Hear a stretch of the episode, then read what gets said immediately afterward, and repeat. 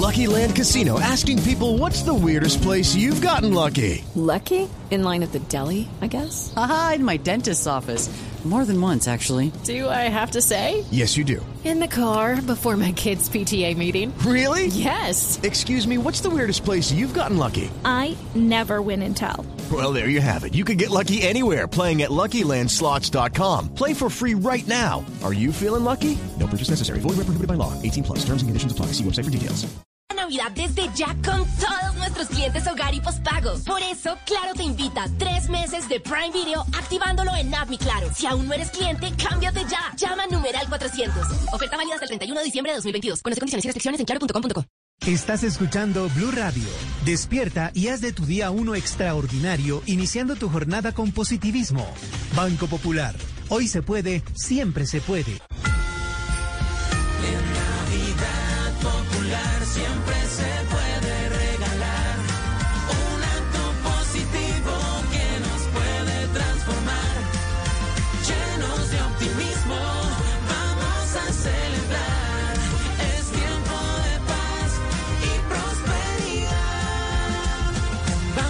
Popular. Feliz Navidad. Una herencia unirá el destino de Camila y Daniel, enfrentándolos a la venganza, el dolor y la ambición. ¿Te gustaría ser libre para amarte sin miedos y sin reservas? No te rindas. Vamos a luchar juntos. Amor Bravío.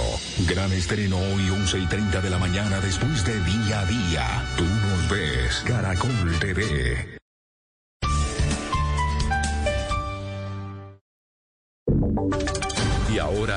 Radio, la información de Bogotá y la región. Mucha atención porque la policía incautó más de 30 millones de pesos en medicamentos falsos y vencidos que estaban listos para ser distribuidos en varios barrios del sur de la ciudad. Una banda estaría detrás de su adulteración. Felipe García. Sí, señor Leonardo, la Policía Metropolitana de Bogotá adelantó varios operativos en las localidades de Bosa y Kennedy, principalmente a droguerías. Allí los investigadores encontraron medicamentos de uso institucional alterados en su leyenda prohibida su venta, además de algunos vencidos, los cuales estarían a punto de ser distribuidos a la comunidad. En los allanamientos encontraron, escuche usted, 3.892 medicamentos avaluados en 30 millones de pesos y sobre esto habla el coronel Luis González de la Policía droguerías y farmacias, donde hallamos 3.892 dosis de medicamentos, las cuales habían sido adulteradas o estaban precisamente vencidas. Mirar desde quién las produce, quién las fabrica, quién las adultera y también ver quién se está prestando para su comercialización sin tener los controles de rigor frente a las fechas de vencimiento. Según el coronel, detrás de la falsificación y adulteración de los medicamentos estaría detrás una banda criminal a la cual las autoridades ya le están siguiendo la pista. 10 de la mañana, 27 minutos. Ante afectaciones por el invierno, las autoridades quindianas en educación completan eh, volver a la virtualidad debido a que las escuelas están inundadas. Nelson Murillo. En el colegio Luis Granada Mejía, que hace parte del municipio de Pijao en límites con el Valle del Cauca y donde suspendieron las clases mientras avanza la intervención en el puente sobre el río Barragán, afectado por una creciente hace más de 15 días. Sobre la metodología para atender la situación de los niños, niñas y adolescentes de esta institución educativa, se refirió Ana María Giraldo, secretaria de Educación del Quindío. Los jóvenes van a tener unos talleres, van a llevarse el PAE a sus casas. Estamos ya, la gran mayoría de estudiantes han podido alcanzar sus competencias académicas y eso es un parte de tranquilidad. Nuestros docentes no están afectados allá porque ellos están llegando desde, desde, desde Armenia o desde el Quindío sin dificultad y el colegio seguirá siendo como el centro de operaciones para el tema de la plataforma si es que se tiene que utilizar. Con estas medidas se busca proteger la integridad de los menores que están por terminar su calendario escolar el 2 de diciembre.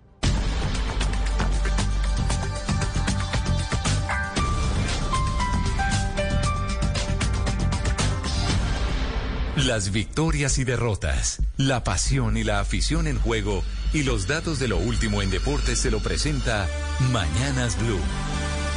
10 de la mañana, 29 minutos, lo mejor del deporte en Mañanas Blue. Partido amistosos de selecciones que estarán desde el domingo en la Copa Mundial de Qatar 2022. Croacia con gol de Kramaric ha derrotado 1 por 0 a Arabia Saudita e Irán dirigida por Carlos Queiroz, ex seleccionador colombiano, perdió 2 por 0 ante Túnez. En 50 segundos arranca en Abu Dhabi, Emiratos Árabes Unidos ante Argentina. En Argentina titular Lionel Andrés Messi. Y en la Liga Colombiana, lista la programación de la cuarta fecha de los cuadrangulares semifinales, martes 22 de noviembre, 6 y 30, Pasto América, a las 8 y 35, Medellín, Águilas Doradas, el miércoles 23 de noviembre, 6 y 30, Junior Santa Fe en el Metro, y a las 8 y 35 en el Hernán Ramírez Villegas, Millonarios visita al Pereira.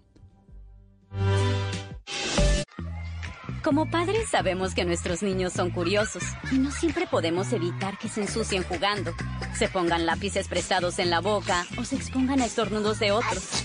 Pero sí podemos ayudar a protegerlos del COVID-19. Mantén a tu familia más saludable con vacunas y dosis de refuerzo. Encuentra un sitio de vacunación cerca de ti en myturn.ca.gov. Un mensaje del Departamento de Salud Pública de California. Es pasar esta oportunidad. Compra ya tu Ford con bono de descuento de hasta 15 millones de pesos y tasa desde el 0.95% durante el primer año. Ingresa a Ford.com.co y cotiza. Aplica términos y condiciones. El descuento de 15 millones de pesos aplica a la Ranger Limited Black Edition 2023. Un bono diferente podría aplicar a otro vehículo. Interés de 12,01% efectivo anual. Aplica para los 12 primeros meses según perfil de riesgo de cada cliente. Solicitud sujeta a estudio. Vigente hasta el 30 de noviembre de 2022. Conoce más en Ford.com.co.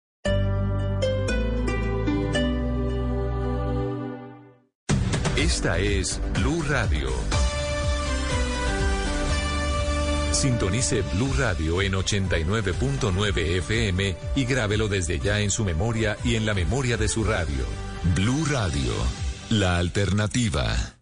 Amor, hoy te toca pagar a ti. Sí, pero préstame porque no tengo efectivo y además el banco me cobra. Deja los pelos. Con la cuenta nómina Scotia Banco Patria tiene retiro sin costo en nuestros cajeros y cero pesos en cuota de manejo. Cuenta nómina. Una cuenta sin peros. Ábrela en www.scotiabancolpatria.com slash cuenta guion nómina y disfruta de transferencias digitales ilimitadas sin costo a otros bancos. Scotia Banco Patria. Establecimiento bancario. Vigilado Superintendencia Financiera de Colombia. Cuenta nómina es una cuenta pagada por el Seguro de Depósito Cofin. ¿Has pensado alguna vez en invertir en Florida? Obtener beneficios migratorios, recibir retornos en dólares y proteger tu patrimonio de la devaluación. El Tour Inmobiliario Florida llega a Bogotá este 17 y 18 de noviembre trayéndote los mejores proyectos de inversión, comerciales y residenciales acompañados de los expertos, abogados de inmigración, tributarios y financiamiento para asesorarte. Agenda tu cita gratis ahora en www.carolinapachecore.com. Son cupos limitados. Gritas. En Bavaria hoy brindamos por los agricultores y por el campo colombiano, porque gracias a su trabajo podemos crear cervezas únicas, hechas de maíz y de yuca, como nativa. Bavaria, por un futuro con más motivos para brindar. El exceso de alcohol es perjudicial para la salud. Prohíbes el expendio de bebidas embriagantes a menores de edad. Si en el parque yo me enfermo, tomo Adorem. ¿Quién me ayuda en esos días? Siempre.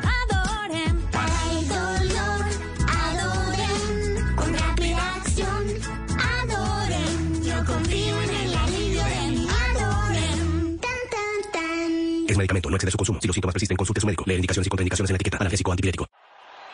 La pelota rodando está. Este es el mundial.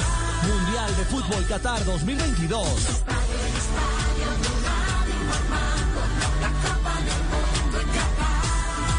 Vive las emociones, las jugadas y los mejores momentos. Todo, todo en Blue. Porque todos quieren ganar y Blue Radio quiere informar. Ajá, Es lo que nos gusta y nos mueve.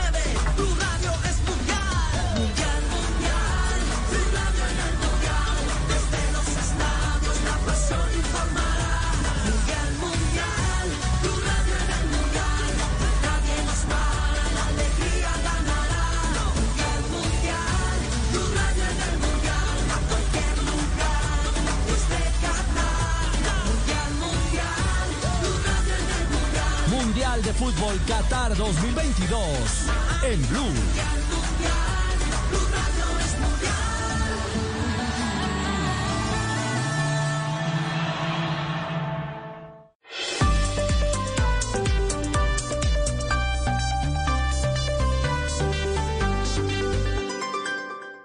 Seguimos conectados en Mañanas Blue.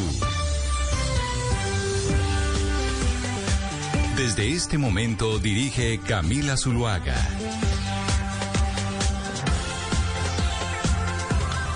10 de la mañana, 33 minutos. Seguimos conectados con ustedes en Mañanas Blue. Vamos hasta la una de la tarde. Empezamos a las 5 de la mañana. Hoy es miércoles. Seguimos en esta semana cortita. Ayer, increíblemente, Ana Cristina, ayer que yo me puse botas machita para el invierno, pues no llovió en Bogotá. Dije, ¿será que me pongo las botas machita hoy miércoles también? A ver si seguimos con la cábala y no llueve.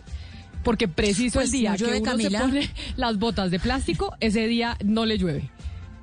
No, Camila, pero no pierda la esperanza porque se va la lluvia, pero queda el pantano. Es decir, el pantanero que queda y más encima en los, en algunas de estas eh, aceras que quedan como acumulados todos esos charcos, pues una bota machita en Bogotá nunca sobra. O en las partes donde, donde hay aceras que están mal pavimentadas o con huequitos. Entonces nunca sobra, es mejor salir con ellas. Además son muy lindas. Sí, además son súper cómodas. O bueno, a mí me parece que las botas machitas son Sí, cómodas. son Eso muy sí, lindas. pueden empezar a coger un poquito de mal olor si no se limpian bien y el agua a veces cogen un poquito de lo que llaman una palabra que mi abuela me decía que era una palabra grosera y yo no nunca le- nunca entendí por qué era grosera decir pecueca. ¿A usted le parece que la palabra pecueca es fea? Mm, Pues sí es fea, pero grosera no. me decían que la palabra me parece una grosería. Que pue- pueden coger un poquito de pecueca las eh, botas eh, machita si no se limpian bien, porque esas pues pasan por agua y demás. 10 de la mañana, 35 minutos, 301-764-4108. Esa es nuestra línea de WhatsApp. Ahí ustedes se comunican con nosotros, nos envían sus mensajes, preguntas, comentarios, que aquí estamos dispuestos a leer todo lo que nos quieran eh, decir. Pero la noticia internacional y Mariana tenemos que empezar es con el show que dio anoche el señor Donald Trump. ¿Cuánto tiempo habló? Es que yo ya no, ya perdí eh, la cuenta de cuánto tiempo habló porque me puse yo anoche a ver su, su discurso y a ver todo lo que decía y, me ratifico en, en decir que ese señor eh, definitivamente es un showman como dicen los gringos, sabe a la perfección y le quedó de su época del mundo del entretenimiento eh, saber específicamente qué es lo que la gente quiere escuchar, qué es lo que a la gente le llama la atención, qué es lo que la gente eh, le parece divertido. La verdad es que ese señor es impresionante, como ha dicho, por ejemplo, la revista The Economist, es un gran candidato. Es un gran candidato, Camila, porque la verdad es que lo que usted dice, los chistes que se mandan, la manera en cómo él puede relacionar los nombres de personas a palabras que de alguna u otra manera se burlan de esas personas. Es ahí donde eh, cae la magia del señor Donald Trump y su capacidad de hacer campaña. Lanzó efectivamente esa campaña anoche desde su mansión en Mar-a-Lago, acompañado de su esposa Melania Trump, y pues dijo muchas cosas, Camila, muchas de ellas un poco exageradas. Eh, pues habló, por ejemplo, eh, de lo bien, pues dice, por ejemplo, que eh, el, el- su labor en cuanto a los inmigrantes había sido genial, que la No, es que a propósito, famoso- a propósito de eso que usted está diciendo, Mariana, discúlpeme que la interrumpa, sobre eh, el discurso contra la migración. Oigamos lo que dijo Trump sobre el muro. Es que vuelve y juega el discurso del muro en la frontera con México. Esto fue lo que dijo anoche el eh, candidato ahora presidencial Donald Trump con miras a las elecciones del 2024 en Estados Unidos. campaign will be for you. Help is on the way. Joe Biden has abolished America's borders. We are going to restore and secure America's borders just like we had them before, best ever. We built the wall, and now we will add to it. Now, we built the wall, we completed the wall, and then we said, let's do more, and we did a lot more.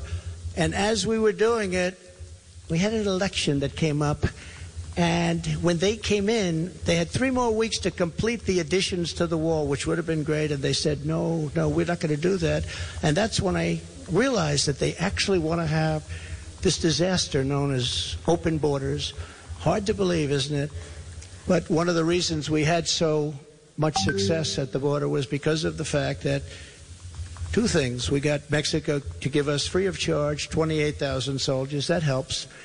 And uh, President ¿Qué dijo ahí, Mariana? Hagamos la traducción de lo que dijo el presidente Donald Trump sobre la frontera y sobre la sobre el muro, que dice más o menos, es que nosotros estábamos a punto de terminarlo, pero llegaron eh, los demócratas y no terminaron la obra que nosotros empezamos. Lo cual es falso, ¿no? Pero venga, le, traduzco. Dice, vamos a restaurar eh, y eh, eh, poner más seguridad en las fronteras de, nuestro país. Eh, construimos el muro y ahora vamos a adicionarle más a ese muro. Vamos a hacer más por eso. Y ah, sí, estábamos haciendo más, pero llegó las elecciones, llegaron las elecciones, eh, tenían tres semanas más para terminar todo lo que tenían que hacer, pero pues llegaron los demócratas y dijeron no, y es ahí cuando, según el señor Trump dice, que se dio cuenta de que lo que tenían que hacer, eh, que lo que querían hacer los demócratas era eh, esta política que se llama ah, las fronteras abiertas. Y bueno, es- eso prácticamente fue lo que dijo. Después dijo que había convencido a México de que le diera 28 mil soldados para patrullar eh, esa, esa frontera, Camila. Y que soldados completamente gratis. Otro de los apartes que, que decía eh, Donald Trump a Ana Cristina, y que por eso digo que el señor manda los mensajes que la gente quiere oír cuando dice sobre México, eh, la frontera y Andrés Manuel López Obrador. Él dice, ah, Andrés Manuel López Obrador, AMLO. Es un gran tipo, socialista porque nadie es perfecto, pero gran tipo y amigo mío, que es obviamente armarle tremendo lío a AMLO en México, porque dicen, óigame, ¿cómo puede ser posible que Trump salga a decir que AMLO, pues, eh, del gran amigo del, eh, eh, del presidente y hoy candidato presidencial norteamericano, que, pues, representa todo lo contrario, dirían muchos, a lo que representa el presidente mexicano? Claro, eh, no solamente es eso, Camila, sino todos los periódicos en este momento, pues eh, básicamente eh, periódicos como The Guardian y que han estado muy pendientes de, de todo el análisis del discurso, dicen no solamente estas cercanías que se quieren establecer y que precisamente cuando lanza el dardo es con esa doble intención, sino lo que dejó por fuera del discurso, es decir, cuando él ignora eh, en su discurso puntos como la pandemia, la pandemia cuando él, eh, recordemos que la última parte de la pandemia del confinamiento fue durante el gobierno de Donald Trump y que 400 mil norteamericanos, eh, eh, personas de los Estados Unidos murieron eh, por toda esta irresponsabilidad con que fue manejada la pandemia. Entonces, no es solamente eh, es, digamos, es la falacia, que ni siquiera es mentira, sino que es una falacia, es tratar de dar un mensaje doble a ver qué se lee, a ver cuál es, tirar el dardo, a ver qué queda detrás de. Cuando él propone esto de su cercanía con AMLO, él lo que hace es precisamente echar ese dardo a ver qué pasa, es como echando globos. Muchos de ellos son mentiras claras, pues es decir, con lo del muro hay mentiras claras, hay otras que son estas falacias que tienen esta doble interpretación y las cosas que ocultó. Y claro, es entretiene mucho, que es lo que ustedes dicen. Eh, claro, es un es un showman, que digamos, esa es, es la marca de Donald Trump. Pero Camila, hay que mirar eh, en discursos eh, recientes, antes de este gran discurso, en presentaciones en público, cómo eh, hicieron salir de los trapitos a Donald Trump eh, algunos de los periodistas eh, que le han hecho, eh, digamos, un seguimiento muy fuerte. Hubo un- un- una pequeña una pequeña intervención en que le empezaron a gritar boring, boring, aburridor, aburridor. Y este señor se salió, se salió de su piel. Entonces, esto hay que mirarlo, digamos, muy como con una doble, eh, digamos, con una expectativa eh, Claro, moderada. claro, porque, pero- porque además él, él- él también tuvo la, digamos, haberlo hecho ayer después de semejante fracaso, Camila también tiene, ese, ese es un punto. Es, Es decir, el- después de un fracaso como el de los republicanos tiene un punto. Es el dilema de los republicanos. ¿Qué va a hacer el Partido Republicano? Porque la bestia se les creció y muchos, pues, como decimos coloquialmente acá, chuparon rueda de Donald Trump durante los cuatro años de, de su gobierno. Pero esa es la noticia internacional, sin lugar a dudas. La prensa en el mundo ha registrado el lanzamiento de la candidatura de Donald Trump y, pues, ni qué decir los norteamericanos. Pero como ayer hablábamos de China y de esa reunión que tuvo el actual presidente de los Estados Unidos con el presidente chino Xi Jinping, Trump también se refirió ayer eh, a Xi Jinping, Mariana, y oiga lo que dijo para que nos traduzca. And I was with President Xi, who's now president for life. I call him king. He said, No, no, I'm not the king. I said, Yes, you are the king. You're president for life. It's the same thing. Entonces, obviamente, todo el mundo se muere de la risa. Mariana, ¿qué dijo sobre Xi Jinping el, el, eh, candidato presidencial Donald Trump? O el precandidato, porque todavía no se sabe. En medio de todo, en medio de todo, tiene esta razón. Dis- Dijo, estaba con el presidente Xi, que ahora es presidente de por vida, y le llamo eh, rey. Él dice, no, no, yo no soy rey, pero yo digo que sí, porque es la misma cosa. pues en medio de todo tiene razón. Sí, porque él va a ser cosa. presidente de por vida, que es lo que en China dicen. Exacto. Eh, Sebastián, que, que Xi Jinping, pues casi que, que va. Xi Jinping tiene 67 años más o menos. Le queda todavía mucho tiempo en el poder y es lo que le dice Trump, que le dijo directamente: Xi, tú, pre- rey, presidente de por Rey. vida, que es lo mismo que, que ser rey. Sí, o, o- o casi emperador. Pues siempre se ha dicho que el presidente de Estados Unidos es el hombre más poderoso del mundo. Yo, yo creo que hoy en términos relativos es más poderoso el de China que el de Estados Unidos porque internamente pues tiene muchos más límites y ataduras a, su poder en Estados Unidos y se con- si algo demostró que eh, las instituciones liberales de Estados Unidos funcionan es con Donald Trump. En cambio, pues lo de China eh, no es ejemplo de eso. Pero lo que le quería decir, Camila, era también, pues me llama la atención toda la puesta en escena y, y el eslogan con el que se lanzó, que es el mismo eslogan de hace ocho años, el de eh, vol- eh, volvamos a que América sea grande. Eh, Pareciera que en tema de publicidad y de puesta en escena, pues es, es lo- es lo mismo, es el mismo relato de, bueno, eh, ven- venimos de algo muy malo y bajo mi mando va, va a volver a ser bueno, pero yo a mí sí no me gustaría que la gran prensa caiga en, en- en- como en la misma trampa y es como indignarse por todos los superanuncios que hace Trump y solamente quedarse en eso, porque lo de- al final lo del muro no terminó siendo nada ni va a ser nada, pero uno va, por ejemplo, va a ver las cifras y Obama y Biden deportaron muchísimos más migrantes que Trump. Entonces, eh, pues ojalá si hay un segundo combate, pues como no caer en, esos anuncios vagos que, él los lanza para que todos los medios terminen hablando de él y terminó ganando así. No, a mí, a mí también se me hace, Sebastián y Camila, que, que se quedó en lo mismo, en el mismo discurso de las dos campañas anteriores, la que ganó y la que perdió. Donald Trump no avanzó y sigue hablando de lo mismo. Creo que el candidato republicano, Camila, yo creo que usted está de acuerdo conmigo, va a ser Ron DeSantis, el, el gobernador de Florida.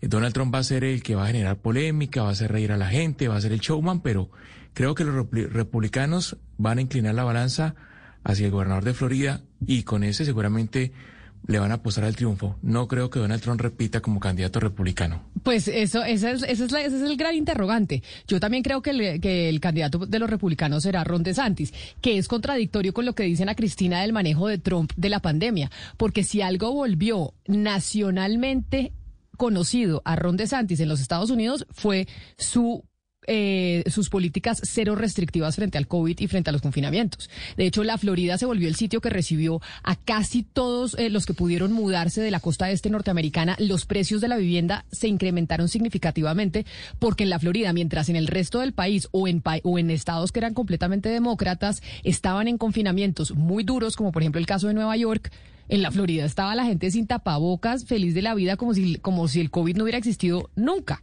Y ese fue uno de los, Sí, del- eh, digamos que ese fue el, ese punto fue el que hizo conocido a, a DeSantis en el resto de los Estados Unidos. Sí, Camila, hoy. De hecho, cuando, cuando se proponen esas dos, pues la, la gran pregunta es quién podría eh, luchar por ese, por esos votos republicanos eh, con Donald Trump, quién podría ser como ese que lo, que lo podría eh, poner como a temblar y, y, y no es muy claro, porque pues uno de los nombres que viene a la cabeza de todo el mundo, pues primero es Mike Pence, pero Mike Pence está supremamente débil, pues eh, es decir, eh, ha salido supremamente debilitado políticamente por, por una parte, y en segundo lugar está Ron DeSantis. Ron DeSantis tiene tiene eso, claro, eso que usted dice, pero es que precisamente eso puede ser mirado en este momento, pues después puede ser mirado eh, como algo que, que, no le conviene, pero lo cierto es que en Florida Ron DeSantis eh, está fortalecido. Y, también tiene como el, el beneplácito de, de medios de comunicación y es el único, es decir, peligroso como Ron DeSantis ninguno, es decir, como que le pongan a uno de los dos, de los dos peligros entre Donald Trump y Ron DeSantis, tal vez es más peligroso Donald Trump porque tiene esto del, del discurso muchísimo más, eh, más cercano a la gente, pero pues Ron DeSantis todavía tiene mucho tiempo para aprender, eh, para aprender, él ya es un político, es un político curtido, pero tiene, tiene mucho tiempo para empe- a empezar a, a enfrentar a Donald Trump, pero creo que de los nombres que se han barajado hasta ahora, pues es- él es el, como el más fijo, el, el que el- pues, seguramente luchará por esos votos republicanos porque lo que sí es cierto es que los republicanos, por ejemplo, los que son, eh, digamos, eh, políticos de más tiempo, de, más carrera, sí se han, lam- han lamentado profundamente haber apoyado a Donald Trump. Un poquito tarde se lamentaron los republicanos haber apoyado a Donald Trump, un poquito tarde cuando se dieron cuenta que les ganó las eh, primarias, que fue presidente cuatro años y que le hizo tanto daño a su partido. Pues bueno, como es el sistema norteamericano,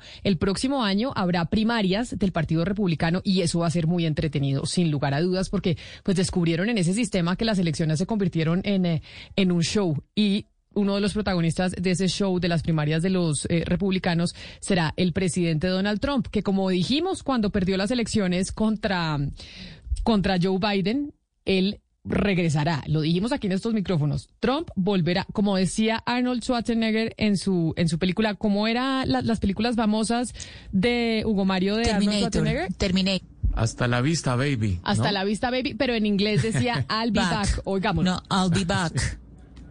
Era Terminator. A ver. I'll be back. Exactamente. I'll be I'll right be back. back. Siempre decía eh, Arnold Schwarzenegger en, en Terminator que volverá. Y ahí volvió Trump. Volvió precisamente con, como, con su candidatura presidencial. Son las 10 de la mañana, 49 minutos. Tenemos nominaciones ya a, la, a los premios eh, Grammy. Tenemos nominaciones y hay pues latinos que están nominados en diferentes categorías. Y en la categoría Mejor Álbum Tropical siempre estamos ahí. Qué bueno. Siempre estamos ahí. Uno de los, eh, de los nominados es Carlos Vives con su álbum Cumbiana.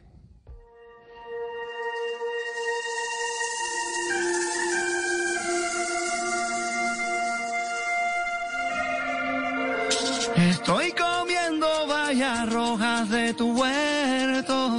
Estoy cepelines de cristal. Ya están volando las palabras que diré.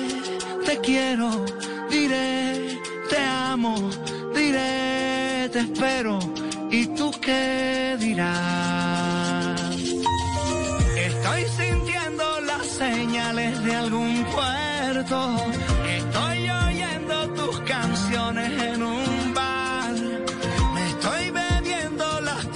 Espacio para los latinos en eh, los premios Grammy, que estos son los de verdad, verdad, no los Latin Grammy, sino los premios Grammy. Y Carlos Vives, pues está ahí representándonos en la categoría de mejor álbum tropical.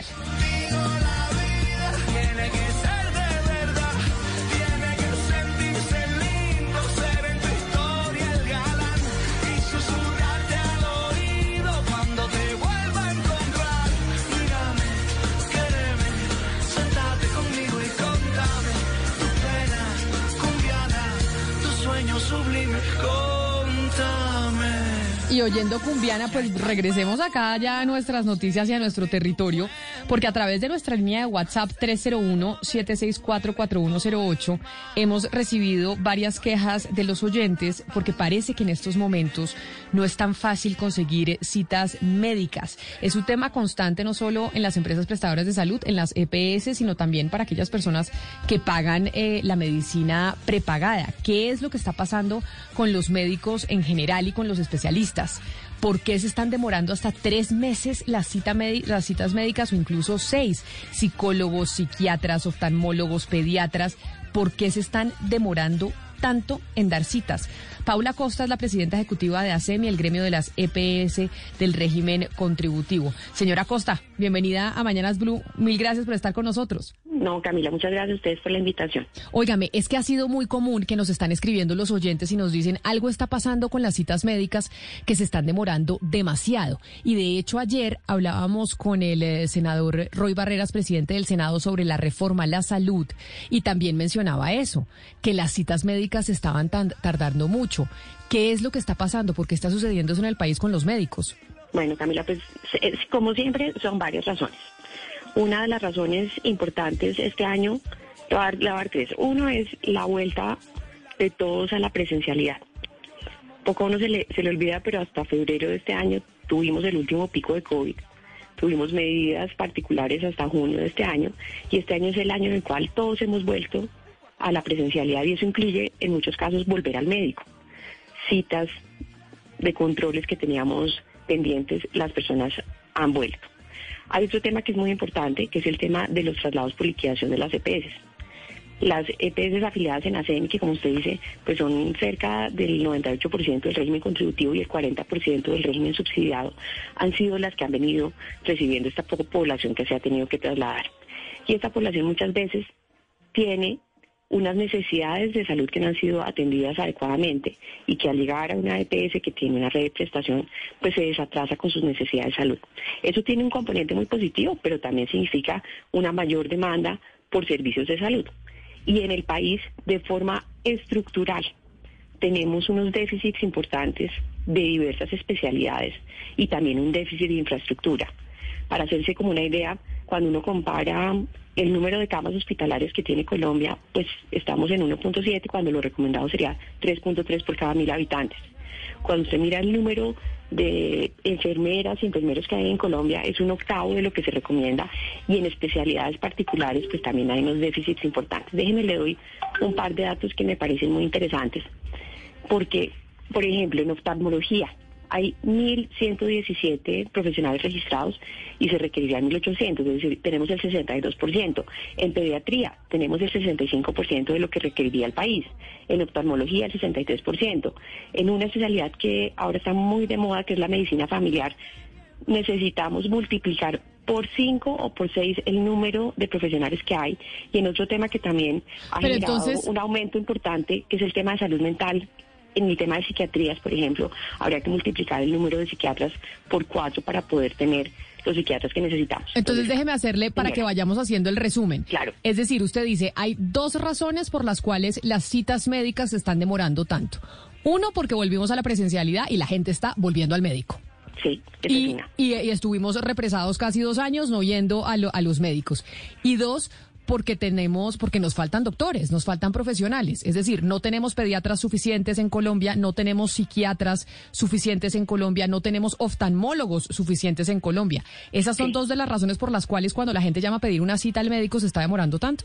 Exacto. Y la otra tal vez es que hay una incertidumbre en todo el sector salud asociada a los anuncios de reforma, que también ha hecho que muchas personas que tenían tratamientos digamos que sabían que se los tenían que hacer y que tenían en algún momento que ir, pues han tomado la decisión para hacérselos ahora.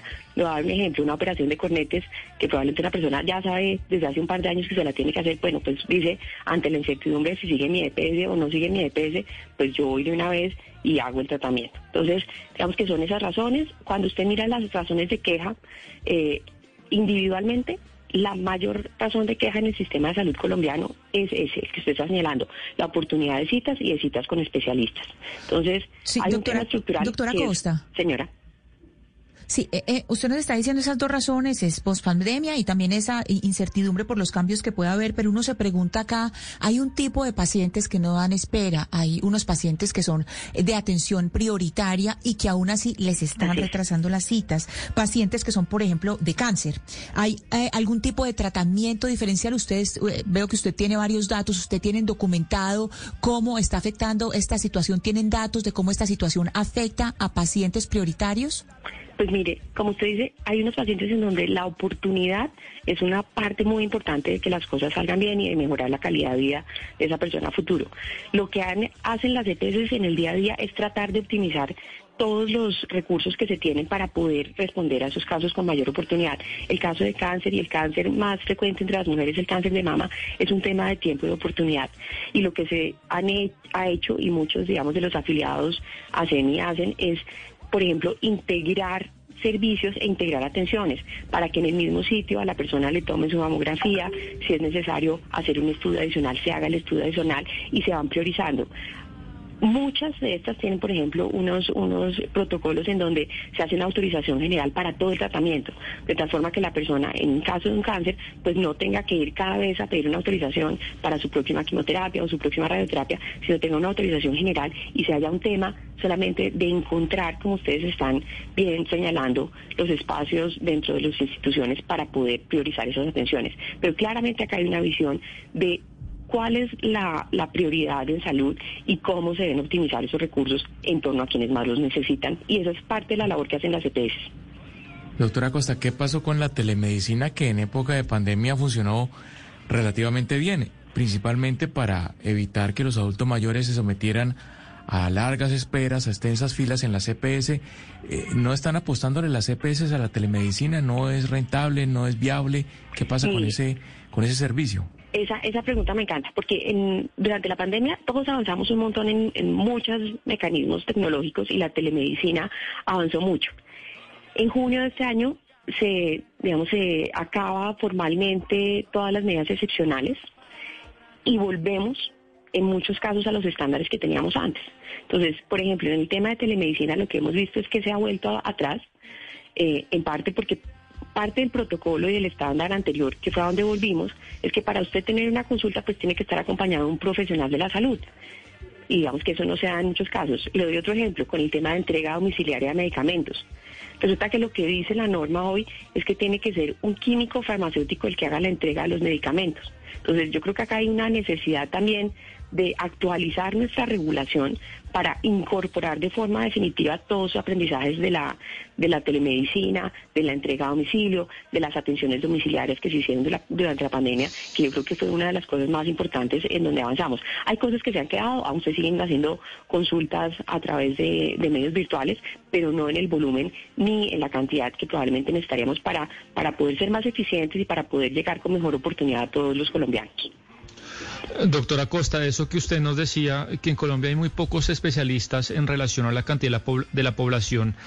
Eh, ¿Por qué? ¿Cuáles son las mayores barreras de acceso a que Colombia produzca más profesionales, más especialistas? Y si, por ejemplo, no sé, usted fuera ministra de Educación, de, perdón, de Salud, ¿qué medidas se le ocurriría para que se abra mucho ese índice y haya más especialistas? Mire, esta es una conversación larga en este sector, en donde la solución tiene que ver con dos carteras, con la cartera de educación y con la cartera de salud. Y es una conversación que hay que tener de frente con el país, con todos los grupos de especialistas, porque los especialistas se forman en práctica. Entonces, hay muy pocos cupos de práctica eh, en diferentes especialidades. Es necesario tener, digamos, de forma coordinada entre estos dos ministerios y entre las sociedades que manejan estos cupos y las universidades, un plan para poder ampliarlo dependiendo del perfil epidemiológico de la población, es decir, de lo que nos enfermamos y de lo que vamos a necesitar, no solamente en este momento, sino a futuro, porque todos estos profesionales que son tan tremendamente calificados, pues toman muchos años en formarse. Entonces creo que acá hay una conversación que está pendiente, que no se ha cerrado, acerca de cómo podemos ampliar esos cupos de formación, manteniendo, por supuesto, los temas de calidad y manteniendo, por supuesto, los temas de formalización laboral, pero sí atendiendo a las necesidades de la población. Y otra conversación también es cómo las personas que se forman afuera pueden volver a ejercer en el país. Pero doctora, en este momento han intentado de alguna manera traer personal de afuera, es decir, que sean otros médicos no colombianos, sino de pronto de otras nacionalidades que puedan venir a suplir ese hueco que hay en, nuestro país de, de profesionales de la salud. Pues no, Camila, yo, yo hasta, hasta donde conozco no. Lo que conozco son más casos individuales de, de médicos colombianos que se han formado en especialidades por fuera de Colombia y en donde todo el proceso, digamos, de, de validación y de convalidación de sus títulos es realmente un proceso muy complejo. Es decir, no hay cómo eh, traer o por lo menos importar especialistas de la salud, ni eso se está contemplando, por ejemplo, por parte del gobierno nacional. Pues digamos que yo no tengo esa información en este momento. Yo sé que estamos a puertas de entrar en el gran debate de la reforma a la salud y usted representa pues a la CPS, a las empresas prestadoras de salud, que la ministra Carolina Corcho pues ha sido muy dura en contra de ustedes como, como intermediarias de la salud y asimismo el presidente Gustavo Petro. Ayer hablábamos con Roy Barreras, como yo se lo mencionaba, y le preguntábamos si estaba de acuerdo o no con esa reforma. Oiga lo que nos dijo ayer el senador Barreras, presidente del Senado. Después del gran debate sobre la reforma tributaria que generó tanta incertidumbre y que ahora ya las reglas están claras, anticipo que el gran debate será ese que usted menciona. Y es un debate que hay que anticipar, es un debate de fondo. Yo trabajé 23 años eh, como médico, primero en los hospitales públicos, como médico general en los servicios de urgencias, ese es mi nexo con la salud. Y luego trabajé muchos años en mi consulta privada, sin ningún nexo con lo público. Pero soy el autor de la ley estatutaria en salud y conozco Se nos fue el audio. Se nos fue el audio del. Pero yo lo oí, yo lo oí. Ah, tranquila. bueno, qué bueno que usted lo haya oído. Ah, me hubiera dicho y no le ponía, no le ponía el audio. No, ya quitemos el audio porque pues sí vamos a tener problemas mejor. hablando de la reforma a la salud. Claro, pero entonces él decía que no estaba tan de acuerdo con la reforma que están eh, pensando y planteando desde el gobierno nacional, como por ejemplo la ministra Carolina Corcho, sino que hay que construir sobre lo construido. ¿Ustedes quedan más tranquilos sabiendo eso? Que el presidente del Senado tal vez no está de acuerdo con esa reforma tan drástica que planteaba incluso antes de llegar al, al Ministerio de Salud la doctora Corcho? Pues mire, la, la voz, la voz del, del presidente del Senado, por supuesto, es una voz muy importante en este debate. Este es un debate en donde el espacio natural, pues será el Congreso de la República, pero yo creo que más allá de la voz de Roy, que es muy importante, hay muchas voces señalando lo mismo. Muchas voces desde diferentes ámbitos, voces académicas, voces políticas, voces de expertos y de personas que han trabajado en este sistema de salud durante 30 años, pero tal vez la voz más importante en toda esta discusión pues es la voz de los usuarios y la voz de los pacientes. Y hay muchas encuestas y el mismo presidente ayer eh, en una de las entrevistas que dio también señalaba, decía, parece ser, algo así, estoy parafraseando presidente, que las personas no quieren que se acaben con sus EPS. Y eso es lo que las encuestas, cuando le preguntan directamente, oiga, ¿usted quiere que se acabe su EPS? Pues las personas de forma muy mayoritaria dicen que no. Y el presidente ayer en uno de sus discursos señala esto, me parece que eso también nos ayuda a avanzar la discusión, porque creo que acá el problema es mucho más allá de si EPS sí o EPS no. ¿Cuáles son estos temas estructurales sobre los cuales todos los actores tenemos cómo avanzar y una responsabilidad para tratar de buscar el mejor servicio de salud para toda la población? Entonces, creo que estas, digamos, estas voces empiezan a generar un espacio un poco más amplio para la discusión y para llegar a estos temas que nos afectan a todos, porque todos tenemos dos sombreros. Yo en este momento de mi vida represento a las EPS, pero también soy usuaria. Y también soy mamá de niños que usan en el día a día su sistema de salud. Entonces es una conversación que tiene que ser muy abierta e incluir a todo el mundo. Doctora Costa, uno de los principales argumentos pues que esgrimen las personas que quieren hacer un revolcón al sistema de salud es de la deuda que tienen las EPS eh, con los hospitales. Entiendo yo que del régimen contributivo la deuda de las EPS asciende a algo más de 7 billones, pero por otro lado hay gente que dice que la mayoría de esa deuda es muy a corto plazo y proviene de EPS que están en grave situación financiera. ¿Cuál es la realidad de, esa, de la deuda actual del régimen contributivo? Lo que nosotros vemos es el 80% de la deuda total del sistema de salud, 80% de la deuda a más de 60 días, que realmente, digamos, es el problema de la deuda, como usted dice, que no es corriente. Es de EPS liquidadas o en medida de vigilancia especial. Cuando se liquida una EPS, típicamente le quedan unas deudas a los prestadores y esas deudas, a menos de que sea una EPS pública, pues no hay quien las respalde, porque se acabó la EPS y se fue.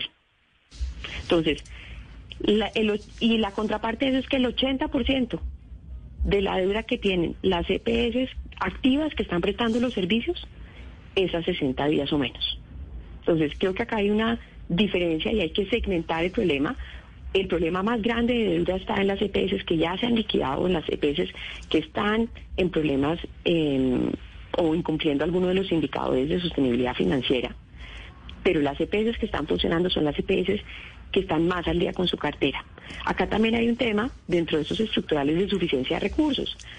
Como ustedes han visto, este año tenemos una inflación mucho más alta de lo proyectada, tenemos una devaluación que le pega muy duro a los precios de medicamentos, tuvimos un incremento de salario mínimo, que es un componente muy fuerte dentro de, la estructura de costos del sector salud y tenemos además muchas más atenciones, que era lo que Camila me preguntaba al principio. Hay muchas más personas pidiendo citas, haciéndose operaciones, eh, yendo a exámenes de laboratorio, y los recursos este año están resultando tremendamente insuficientes.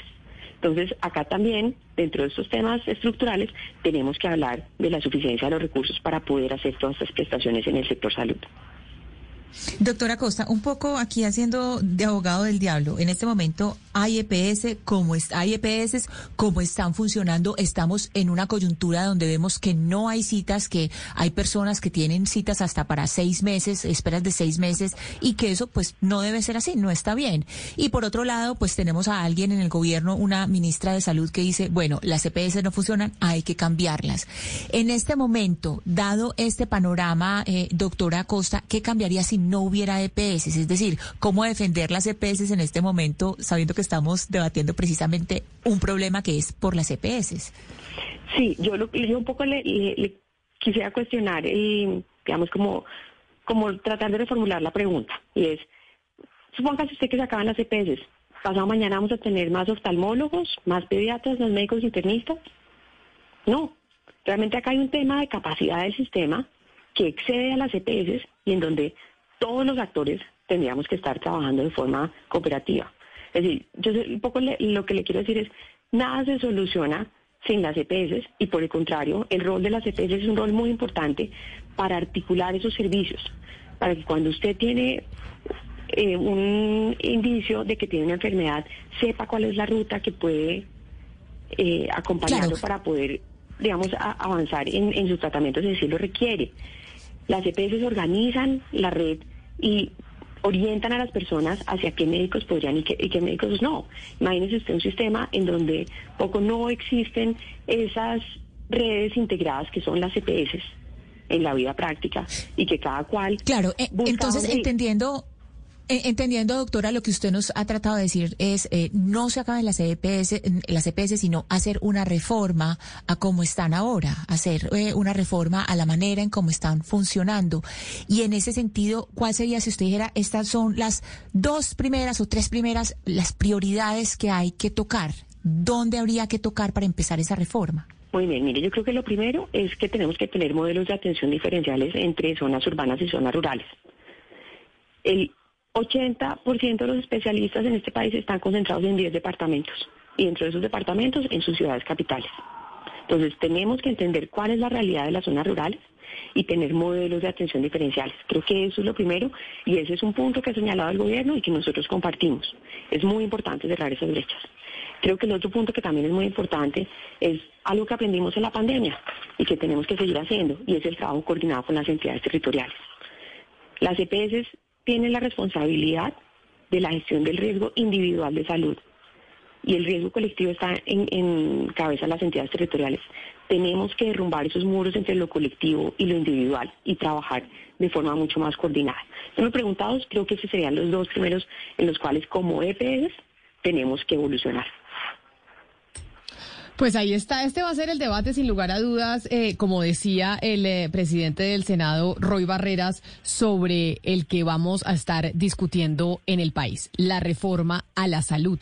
Y es lo que estamos viendo, la escasez de médicos, la demora en, en las citas, dicen las EPS que si se acaban las EPS, si eso va a cambiar inmediatamente, si vamos a tener más médicos. De hecho, mucha gente en el 301-764-4108, doctora Acosta nos dice, ¿dónde están los médicos entonces que se gradúan? Usted nos decía, lo que pasa es que hay muy poquitos cupos para que hagan las prácticas, que ahí es donde se, donde realmente se vuelven profesionales. Sobre Entonces, todo en se- las prácticas especialistas e incluso en médicos generales tenemos un déficit importante, Camila. Pero es que Eh, se están graduando más pocos médicos de los que se necesitan o, o lo que pasa es que se están graduando esos, esos estudiantes pero no, no, no encuentran el sitio donde hacer las prácticas. No, se están graduando muchos menos de los que necesitamos como sociedad, dado dadas las enfermedades que requerimos tratar. Y también hay un tema de la ubicación y es en dónde están esos médicos.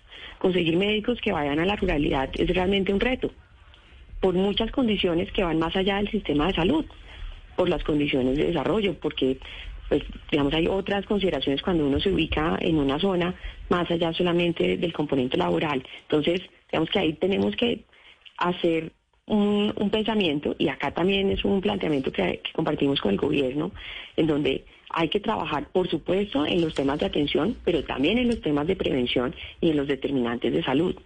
El agua potable, el saneamiento básico, los hábitos de vida saludable determinan mucho más la calidad de vida y la salud de la población que las asistencias a los médicos, no diciendo que eso no es muy importante. Pues es la doctora Paula Costa, representante de las EPS en Colombia, presidenta ejecutiva de ASEMI. Mil gracias por hablar con nosotros. Teníamos eh, desde hace rato la intención de poder Sí. comunicarnos con usted porque Sí, tenemos pues muchas quejas de parte de los oyentes, sobre todo sobre este punto de las de las citas que se están demorando mucho. Doctora Costa, mil gracias. A usted, Camila, muchas gracias y un saludo a todos los oyentes. Colombia está al aire.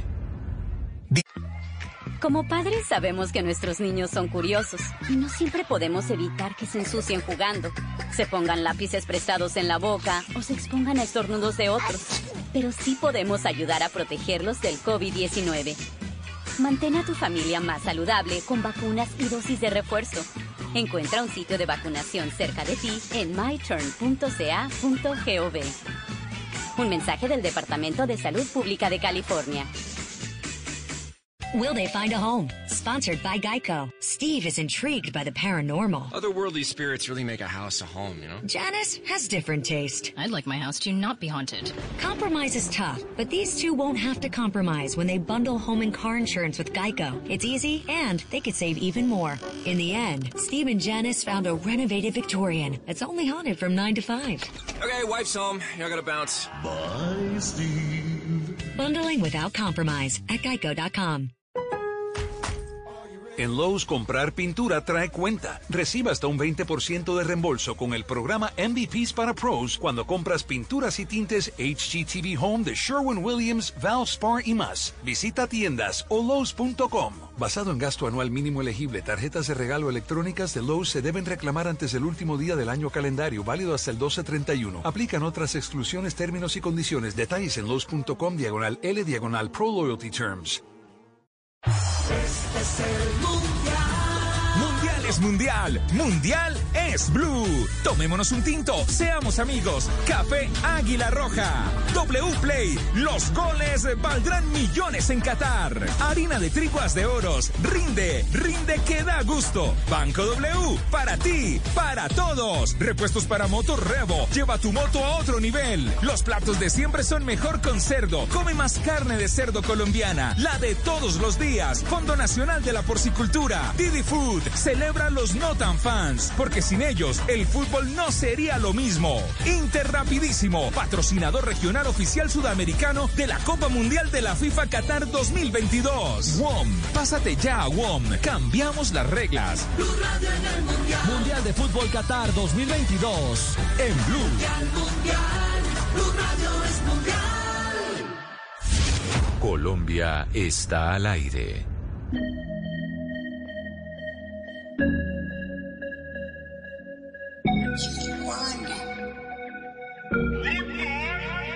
No soy malo, pero por ti me puedo volver. Tú eres el error que yo con gusto quiero cometer. ¿Qué clase de visaje? Como ese culo levanta ese traje. Llegué de la abuso y cositas le traje. No poder verte me causa coraje. 11 de la mañana, 14 minutos. Ahí estamos oyendo la canción de Maluna, de Maluma, Cositas de la USA, porque es otro de los nominados a los premios Grammy, otro de los colombianos que estará representándonos en Estados Unidos, precisamente en estos premios al mejor disco de música urbana, en la contienda de Love and the Sex Tape de Maluma. Esta es eh, el disco que está nominado a los premios Grammy. Yo creo que, que bueno, que Maluma seguramente le irá bastante bien.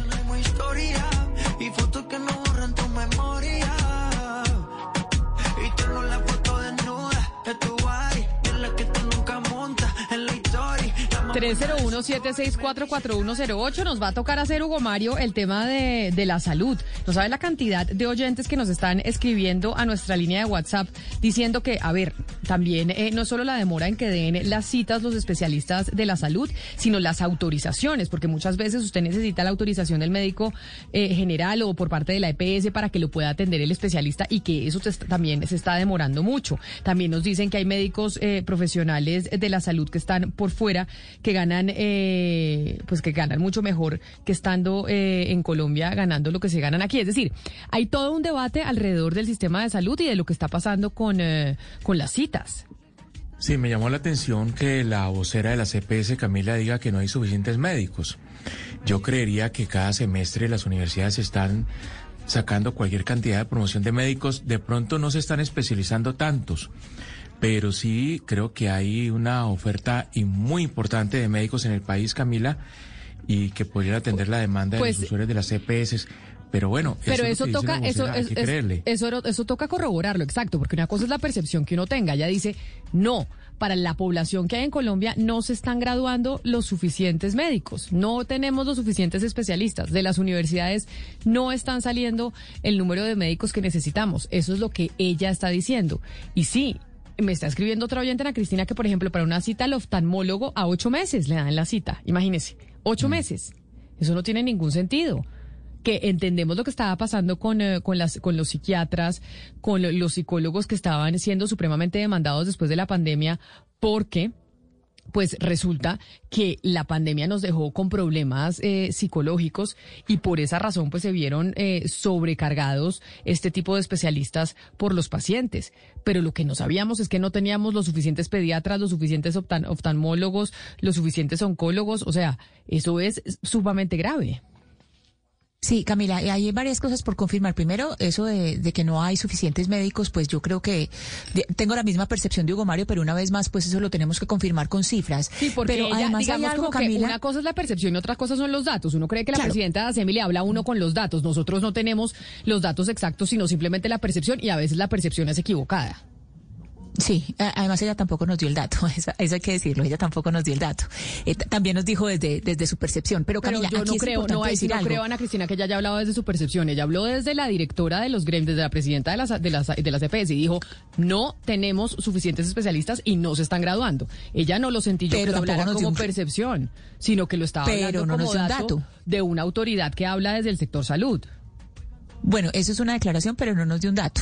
Yo eh, estoy diciendo, no nos dio un número, no nos dio un porcentaje, que yo creo que eso es importante. eh, ese tipo de, de conceptos hay, eh, serían mejor apoyados con un dato, pienso yo. Eh, pero, pero más allá de eso, Camila, hay algo, y es que, por ejemplo, en la salud mental, eh, varias veces hemos hablado de las distintas ciudades, por ejemplo, que están haciendo, digamos, en las estaciones de metro, que tienen lugares donde se atiende a las personas por salud mental.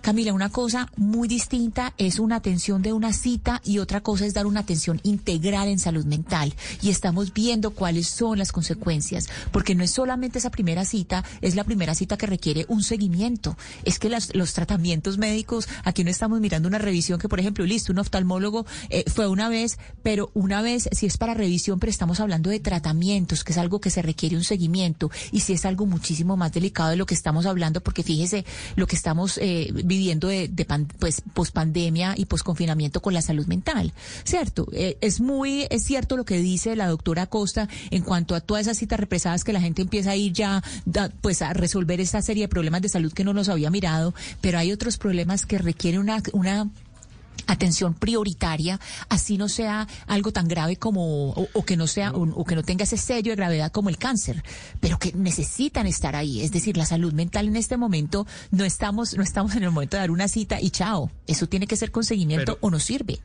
Sí, pero de lo que estábamos hablando con, con la doctora Costa, más allá de las reformas que se vienen, es concretamente de los especialistas. Y Colombia sí tiene un déficit de especialistas en relación con su población. Acá, acá estoy viendo un informe del Colegio Médico de Colombia del 2019 que da cuenta que Colombia tiene 20.000 especialistas y necesita, según estimaciones, 40.000 nuevos. Bueno, es un informe que obviamente no está actualizado, pero es de hace dos años. Eh, eh, eh, y si uno ve además la- lo difícil que es ser especialista en Colombia, son cinco años de carrera. Uno de esos tiene que ser por obligación el tema de- rural, después la especialización.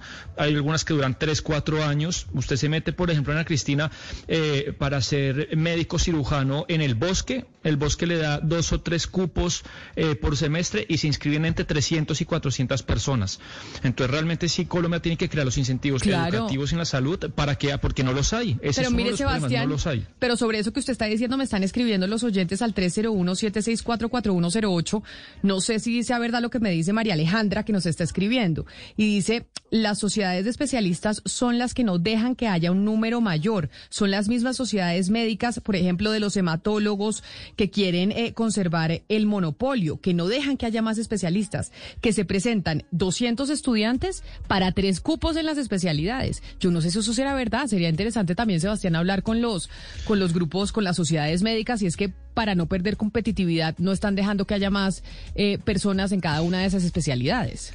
Bueno, e- eso pasa en muchos mercados que lo cierran para, para que obviamente si hay menor oferta, pues yo gano más plata. Yo no tengo capacidad para hablar de todos los especialistas.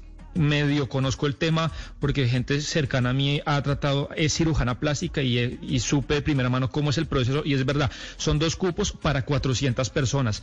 También es que, bueno, es muy costoso y en Colombia sabemos que hay un déficit gigante de, de educación superior de calidad. Eso también, Camila, pues hay, hay muchos jóvenes que ni siquiera se pueden estar en una universidad de mediana calidad, pues imagínese ser gran cirujano, pues también debe ser eh, costoso. Y en las universidades privadas es donde más caro es eh, estudiar medicina, o sea, es la carrera más costosa de todas. Hay un eh, comunicado, Mariana, sé que usted quiere decir algo, pero déjeme leerle el comunicado que envían precisamente desde el Ministerio de Salud, porque ha habido un gran revuelo por eh, una, unos mensajes que ha enviado a través de Twitter la ministra de Salud, Carolina Corcho.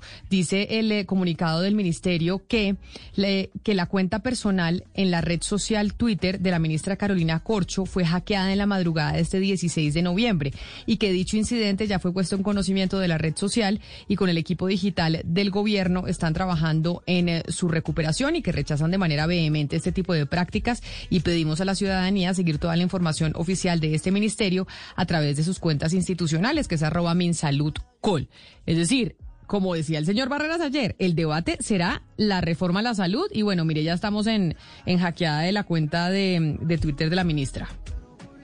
Eh, No, y Camila, hackeada de la, por la pobre ministra con su cuenta hackeada. Mire, Camila, el problema que tiene Colombia de falta de especialistas, pues lo tienen muchísimos país- países, yo me atrevería a decir que la gran mayoría. Le voy a dar un ejemplo. En Inglaterra, solo Inglaterra, no todo el Reino Unido, solo Inglaterra, hay más de 9.200 vacantes de especialistas.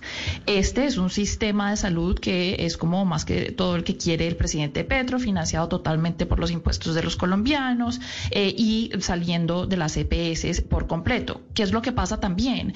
Que la población en países como el Reino Unido pues está envejeciendo cada vez más y entre más envejecen pues más servicios de salud necesitan. Entonces se vuelve más costosa prestar la salud a esas personas y entre más costosa pues menos hay para eh, financiar por ejemplo escuelas o para pagarles las, la- las eh, tarifas de estudios a los estudiantes y pues eso se vuelve un ciclo todavía pues mucho más rápido porque acuérdese también que cada vez entre menos población, la población envejece más, pues cada vez hay menos personas que puedan pagar más impuestos para financiar eso tan costoso que es la salud. Entonces digamos que ese problema de la falta de especialistas no me sorprendería si pasa en Colombia porque pasa en casi que todo el mundo, en los países desarrollados como el Reino Unido, por ejemplo, que siempre han tenido un sistema de salud eh, pues relativamente robusto, con muchas preguntas, muchos problemas, pero robusto, pues pasa, está pasando también.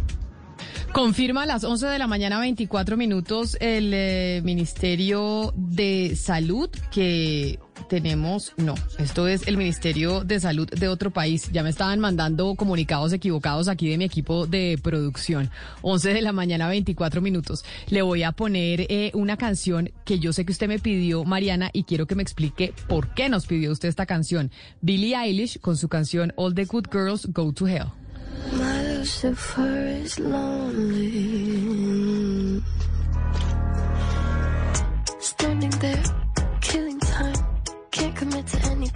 a. Leaders on vacation, an open invitation. Animals, evidence. Pearly gates look more like a picket fence. Once you get inside, I've got friends but can't invite them. Hills burn in California.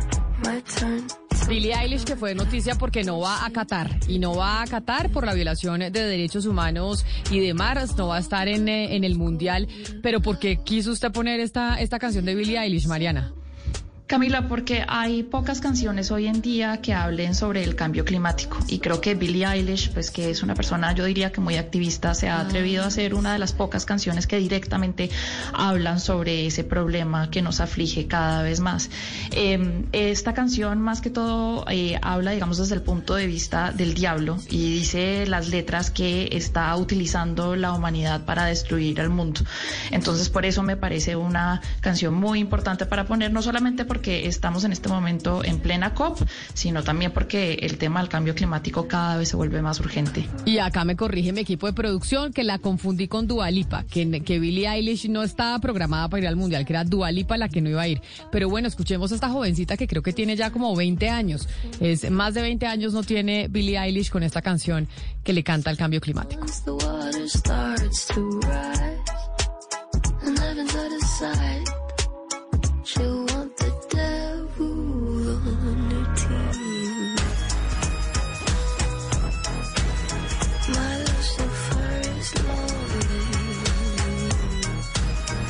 Y como seguimos en COP27 y estamos hablando del cambio climático porque estamos con el invierno desbordado, porque nos estamos inundando, si no es que estamos inundados ya en Colombia, la gran pregunta es cómo se hace eh, la transición energética, cómo realmente logramos luchar contra el cambio climático sin frenar las economías y sin irse en, en esa guerra, dicen muchos, en contra de los combustibles fósiles. Agnea Grigas es asesora estratégica de empresas multinacionales que se dedican a este sector, a los combustibles eh, fósiles y también de instituciones gubernamentales. Ella es miembro principal del Atlantic Council en, eh, en Washington y escribió un libro, Mariana, que se llama La nueva geopolítica del gas natural, publicado por Harvard en el 2017 y nos acompaña a esta hora en la línea. Dígale que mil gracias por, por estar con nosotros conectados hoy en Mañanas Blue.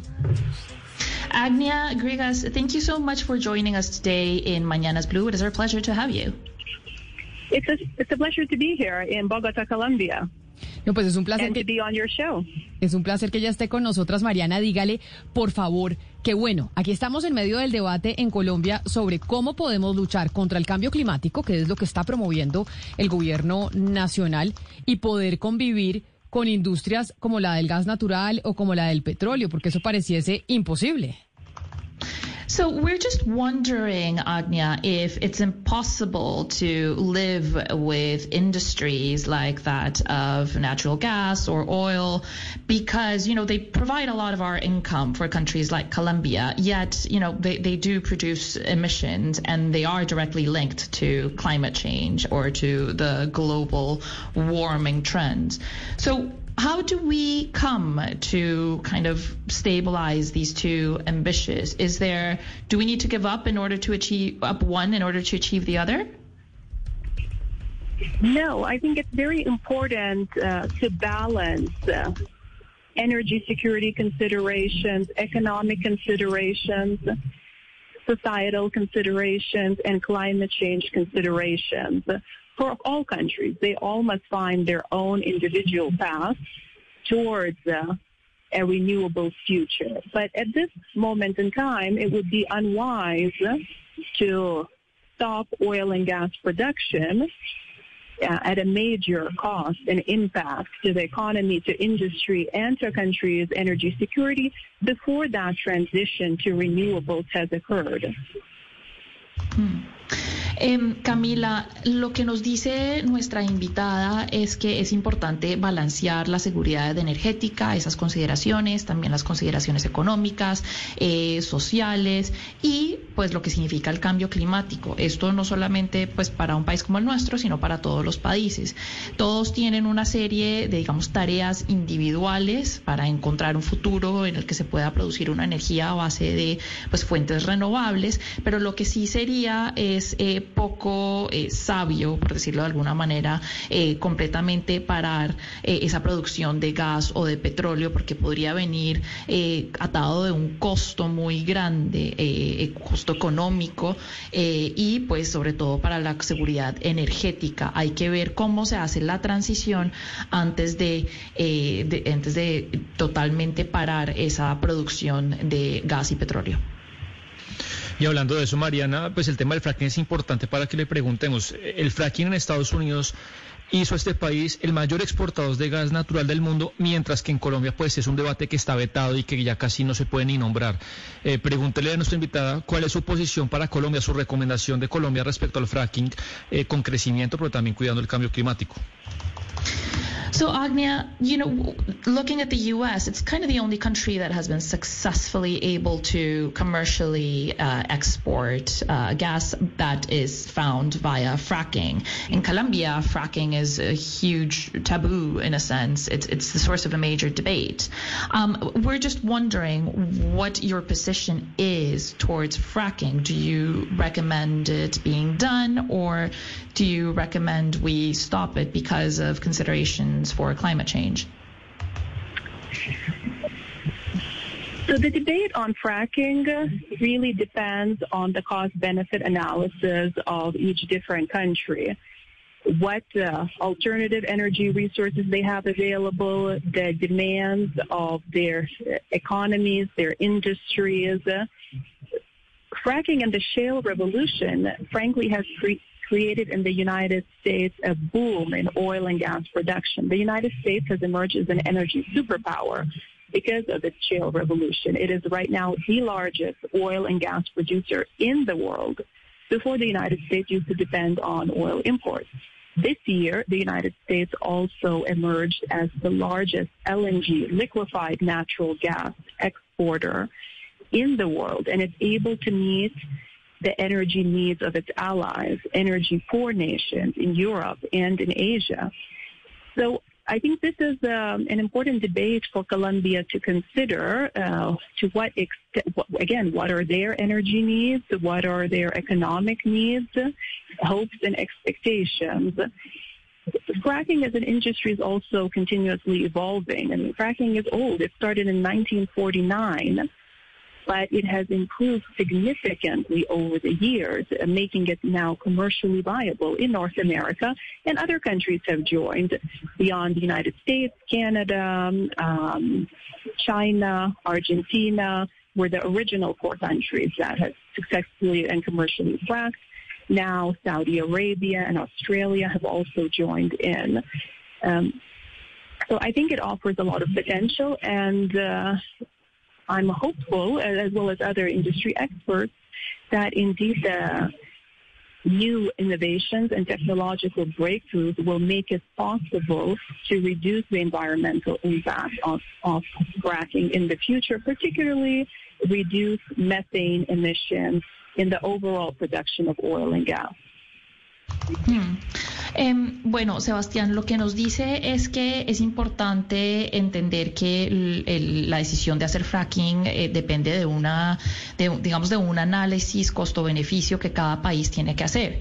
Tiene que considerar cuáles son las fuentes alternativas de energía que tiene a su alcance, eh, las que demanda, también la energía que demanda eh, sus economías. lo cierto es que sí, digamos que la revolución del fracking, del shale, es lo que ha permitido que Estados Unidos sea el mayor exportador de gas y de petróleo del mundo. Es más, Hoy en día, y gracias a nueva tecnología, pues Estados Unidos también es el mayor exportador de gas eh, licuado.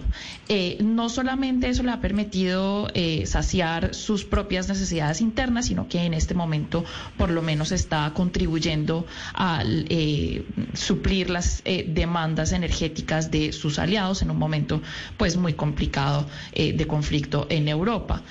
Colombia, digamos que tiene que hacer su propio análisis interno el fracking también empezó a, que en el 1949, eh, ha mejorado esa tecnología mucho, eh, por eso es que es comercialmente, eh, pues está, está disponible comercialmente, en este momento pues sí, en América del Norte, en Estados Unidos, pues ellos son los que lideraron la revolución, pero también vemos, por ejemplo, algo de fracking en China y en Argentina.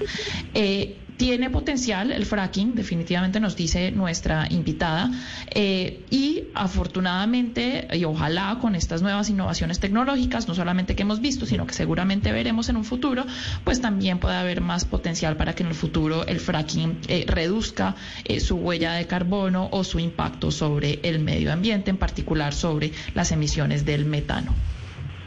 Mariana, por favor, pregúntele a la señora Grijas sobre esa cifra de 1.5 grados que fue determinada por el panel intergubernamental de la ONU, pues como para marcar esa cifra de riesgo eh, del aumento de, de la temperatura se ha marcado como cinco los, los años eh, para, para llegar a ese punto, a ese punto crítico. Ese apretón al que está llamando la ONU es diferencial para los países eh, desarrollados o, países eh, y para los países en vía de desarrollo. ¿Cómo, cómo se mide ese apretón diferencial?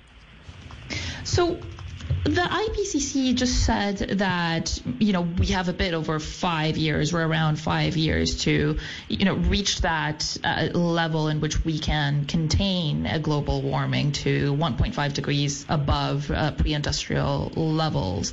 But we'd like to know does that mean that all countries should kind of squeeze their uh, you know, industries or oil industries or make the kind of same efforts or how differentiated should efforts be in order for each country to um, contribute to this fight to keep uh, global warming within that framework and how is it different probably for developed countries versus developing ones?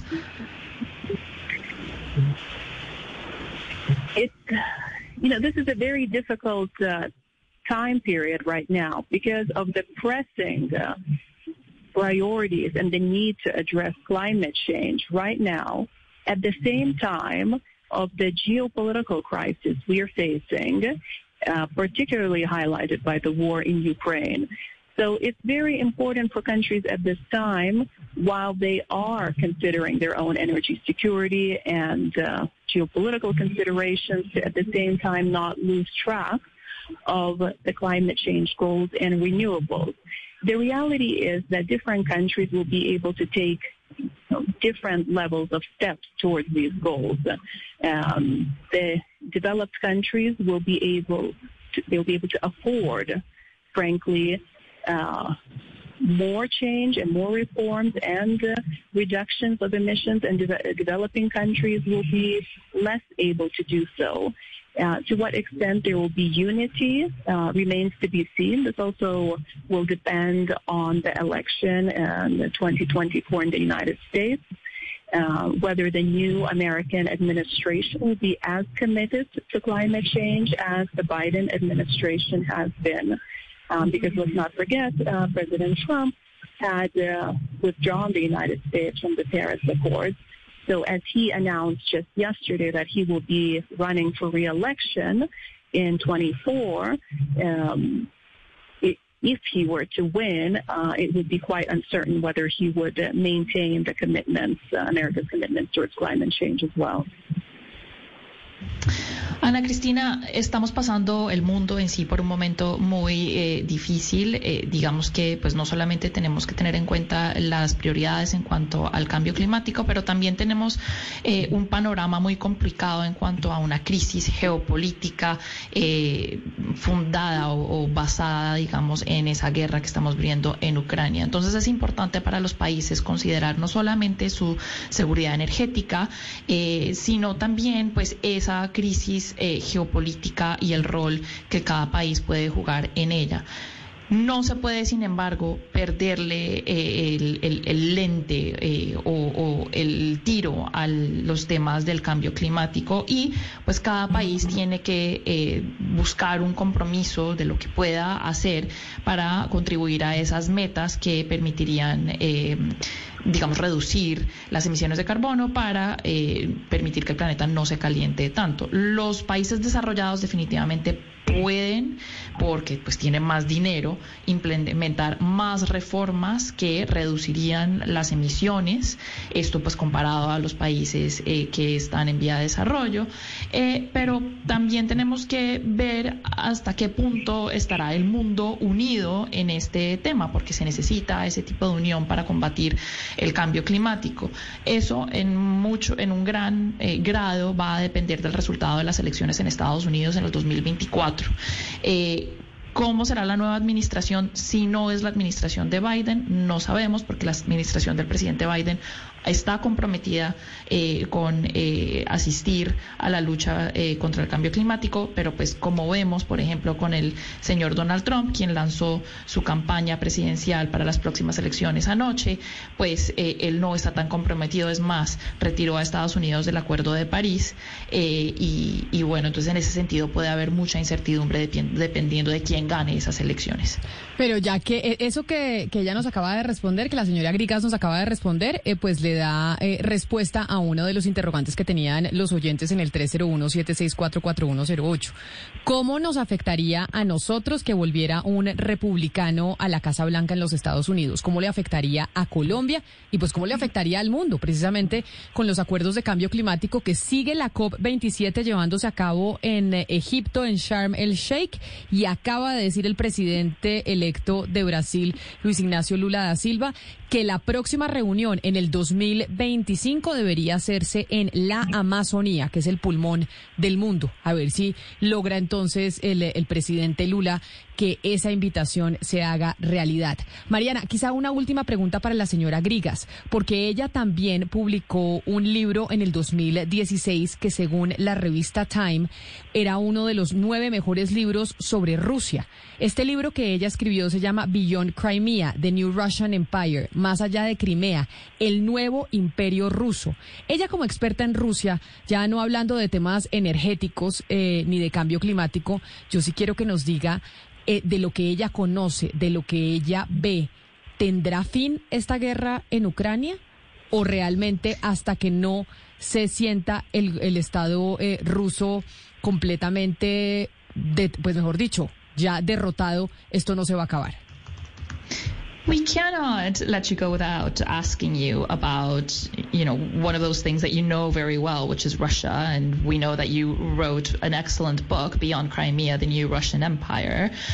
So, based on, you know, what you know, your point of view, do you think the end to the Ukrainian war or conflict is in sight? Or do you think this is going to drag on until the Russian state feels completely defeated, which could, many say, take a while? Indeed, this is a very difficult situation because um, while Russia is losing on the battlefield, it's losing in Ukraine. The problem is that uh, the government of Vladimir Putin, Vladimir Putin himself, as an aging dictator, has nothing to lose. And uh, he cannot face defeat in Ukraine because if he faces defeat in Ukraine, truly, this reduces this. This will probably result in his regime falling apart. So I think he will be willing to drag this battle on as long as he can, as long as he remains in power. Um, it's uh, quite feasible, given that how poorly uh, Russia's invasion is going, that uh, this could be the reason of Putin's downfall, and this could actually be the uh, the reason why Russia itself, as a federation, will fragment. Similarly, like the Soviet Union fell apart in 1990. Um, because the Russian Federation is also made up of different states, different ethnicities, different nationalities. And this high cost of war today, where people are being mobilized and drafted from different regions to fight a war that they have very little interest in fighting, could spur the disintegration of uh, Russia. But it's very difficult to predict um, how long this war will drag on. Indeed, uh, Vladimir Putin has dug his heels in and wants to win, I think, at all costs, even if it means complete destruction of Ukraine, complete destruction of their cities, um, even if it potentially maybe means uh, using tactical nuclear weapons, which many fear in the in the West and in NATO that he may do in Ukraine. Miss Ania Grigas, thank you very much for being with us here in uh, in Blue Radio. It was a pleasure talking to you. Thank you. Thank you so much. 11 de la mañana, 44 minutos. ¿Qué nos dijo al final la señora Grigas, Mariana, sobre, bueno, ella que es una experta en Rusia, este, esta guerra cuándo se va a acabar? Que es el gran interrogante que tienen muchos a nivel internacional. Eso es difícil predecir, Camila, porque mientras es cierto que Rusia probablemente está perdiendo en el campo de batalla allá en Ucrania, el problema es que el gobierno del señor Putin, o pues el señor Putin en sí, es eh, una especie de dictador que no tiene nada que perder eh, y que no eh, concibe la idea de ser derrotado en Ucrania. Porque si es así, para él, pues su régimen se desbarata.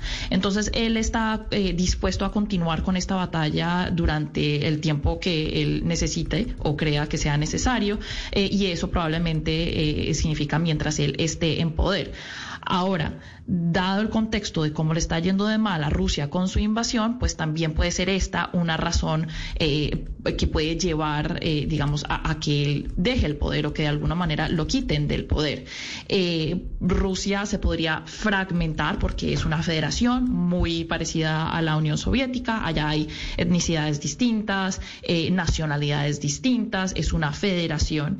Y en este momento, pues, hay descontento hay un poco, pero también es una guerra que muchos rusos pues no tienen mucho interés en pelear, igual los están obligando, eh, digamos, hay, muchas personas que están, oblig están obligadas a ir a pelear, que están en la reserva del ejército ruso, y pues ese tipo de cosas pueden desintegrar el país.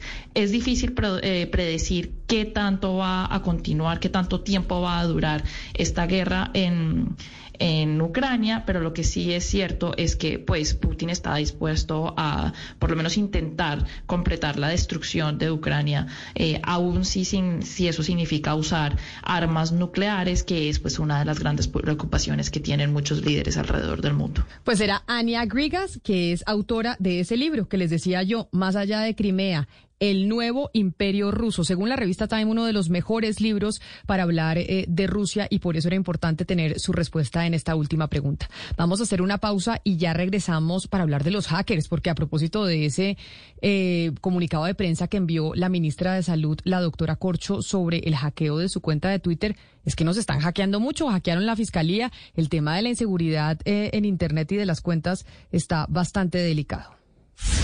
Colombia está al aire.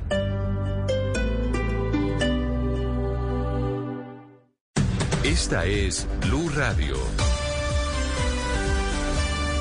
Sintonice Blue Radio en 89.9 FM y grábelo desde ya en su memoria y en la memoria de su radio. Blue Radio, la alternativa. Este es el mundial.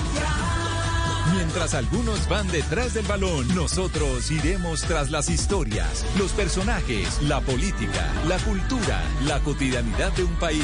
Qatar 2022. Blue Radio en el mundial. Desde el 21 de noviembre, Mañanas Blue 10 AM desde las calles de Doha con nuestro enviado especial Sebastián Nora. Mundial, mundial. Blue Radio es mundial. Blue Radio, la alternativa. El turno en el Congreso es para la reforma política que propone el presidente Gustavo Petro y que entraría al tercero de ocho debates con un nuevo ingrediente, la ampliación del periodo presidencial. Hoy a las 12 y 15, después de las noticias del mediodía, analizaremos los puntos clave de la reforma y si con ella se logrará acabar o no con el clientelismo y la corrupción electoral.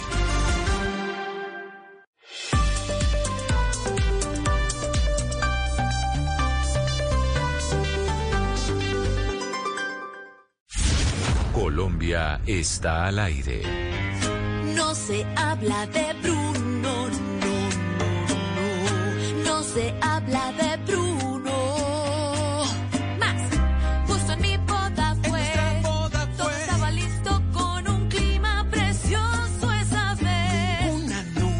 Usted que es tan cercano a esta película, Sebastián, Encanto, si sabía que se metió en los premios Grammy en la categoría Mejor compilación de una banda sonora para un trabajo audiovisual. Sabía que estaba ahí Sí. la película Encanto nominada y los, y los colombianos eh, Carolina Gaitán iban a estar eh, también presentes en esta ceremonia.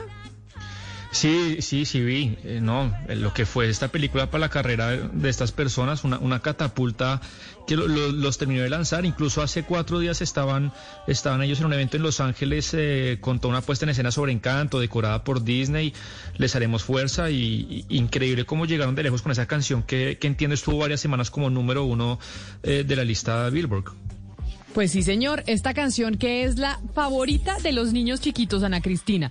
La, es impresionante cómo esta canción se volvió pues la banda sonora de los niños chiquitos en este 2022. De No se habla de Bruno. En todas las fiestas usted la escucha. Lo bueno, Camila, es que no la cantan sino 58 veces por hora. O sea, Eso es lo rico. Que les- pero sabe que estaba leyendo que la razón por la cual los niños repiten y repiten y no les importa verse, leerse el mismo cuento mil veces, verse la misma película, oír la misma canción 800 veces que uno se va enloqueciendo, es porque cada vez que los niños oyen eh, una canción nuevamente, ven una película otra vez, leen un cuento otra vez, están descubriendo cosas distintas de lo que escucharon, de lo que vieron o de lo que leyeron y están desarrollando aún más su cerebro. Por eso eso de que ellos quieran repetir y repetir y repetir es parte del desarrollo cerebral que ellos, que ellos están teniendo y uno a veces se desespera, pero no, ellos cada vez que oyen la canción le descubren algo nuevo. Pero como así, yo siento que a mí me pasa eso también. Es decir, yo soy, yo soy de las que puede oír una canción una y otra vez. Por ejemplo, ahora me está pasando con, ¿cómo es que se llama? Me porto bonito de Bad Bunny. La oigo y cada vez que la oigo, que la oigo por lo menos tres veces toda la mañana, siento que estoy descubriendo una cosa nueva. O sea, usted sigue teniendo el asombro de los niños, Hugo Mario sigue ¿Le aprendió Mariana. Bad Bunny? Le aprende a Bad Bunny, de Ma- Mariana, Total. no, eso, no, ¿qué tanto aprende uno de Bad Bunny? Porque es que yo Hay sí no, mucho no que he podido. aprenderle a Bad Bunny. Hay mucho que aprenderle a Bad Bunny. Oiga, usted, de verdad, usted se rehúsa a ver el encanto, a sentir el encanto de Bad Bunny. Pero se lo aseguro que está ahí. Y el encanto que tiene casi como no sé cuántas canciones en, eh, en las listas de, de las canciones más oídas de Colombia, de España, de Panamá, de México, etcétera, etcétera. Bad Bunny es un eh, es impresionante lo que lo que ha hecho y como la gente lo está siguiendo igual eh, que Mariana. Pero Sebastián, ¿por qué es que está usted tan interesado con el tema de la seguridad informática? ¿Qué es lo que le pasa a mi hijo que sí sé que usted está ahí preocupado por lo que pasó con la fiscalía y con la ministra Carolina Corcho? Sí, preocupado un poco porque yo creo que el, fiscal Barbosa no, no debe estar durmiendo bien, algo por algo que los colombianos van a seguir conociendo en estos meses, con lo que ya se denomina como Guacamaya Leaks, que fue lo que sucedió. Hay un grupo de activistas hackers eh, que se llama Guacamaya, que han llegado a hackear a muchas entidades de muchos estados y de poder, porque sienten que el abuso de poder eh, a través de la información pues se da y ellos quieren como liberar esos datos para que tenga acceso la gente a esa información. Y pues hackearon a la fiscalía, Camila. Son, hablamos de millones de correos que hacen parte de la reserva de la fiscalía. Esto ya es una realidad. Eh, Se empezó a deslizar que ocurrió en agosto y algunas filtraciones periodísticas en octubre hablaban de eso y finalmente un comunicado del 19 de octubre de la fiscalía pues acepta que lo que pasó. Yo lo que le puedo contar hasta este momento es que un poco la fiscalía le echa la culpa a Movistar, que es con quien tiene el contrato de, su seguridad informática al, al interior. Eh, y yo me comuniqué con Movistar, me pareció, me pasó algo muy curioso y es que me pidieron mi mail para dar una respuesta oficial y el mail y el mail decía Sebastián, no tenemos re- ninguna respuesta para darle. Pero por eso quiero saludar en este momento a Camilo Andrés García, que es autor del libro Mucho Hacker, Historia de la Actividad en Colombia. Es una persona que además tiene acceso, ha tenido acceso a estos documentos y es profesor desde hace muchos años de periodismo digital. Doctor García, muy buenas tardes, muy buenos días acá en Blue Radio. Buenas, ¿cómo están? ¿Cómo les va? para mucha los oyentes no tienen eh, acceso a este tipo de conocimiento, información de una manera sencilla. ¿Qué es lo que sucedió y qué es lo que usted ha podido acceder y por qué usted tiene acceso a esta nube de- de- del grupo Guacamaya?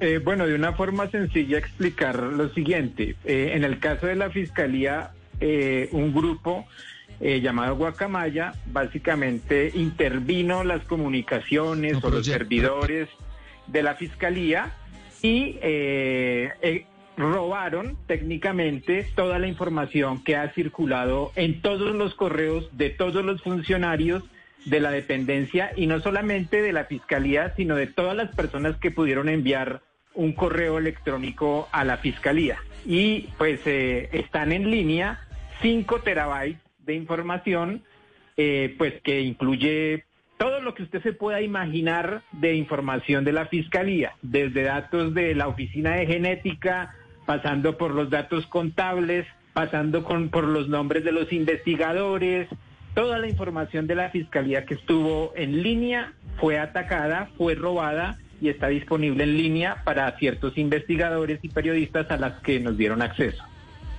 Eh, pero entonces cuéntenos, Camilo, un poco más sobre el grupo que hizo este gran ataque eh, cibernético. O sea, dónde se entrenó, en quién se inspiró. Porque muchos, por ejemplo, de estos grupos tienen vínculos con otros grupos rusos, que es donde, por ejemplo, nace el 70% de la actividad de ransomware o el secuestro de información muchas veces. Eh, entonces, cuéntenos un poco más sobre Guacamaya.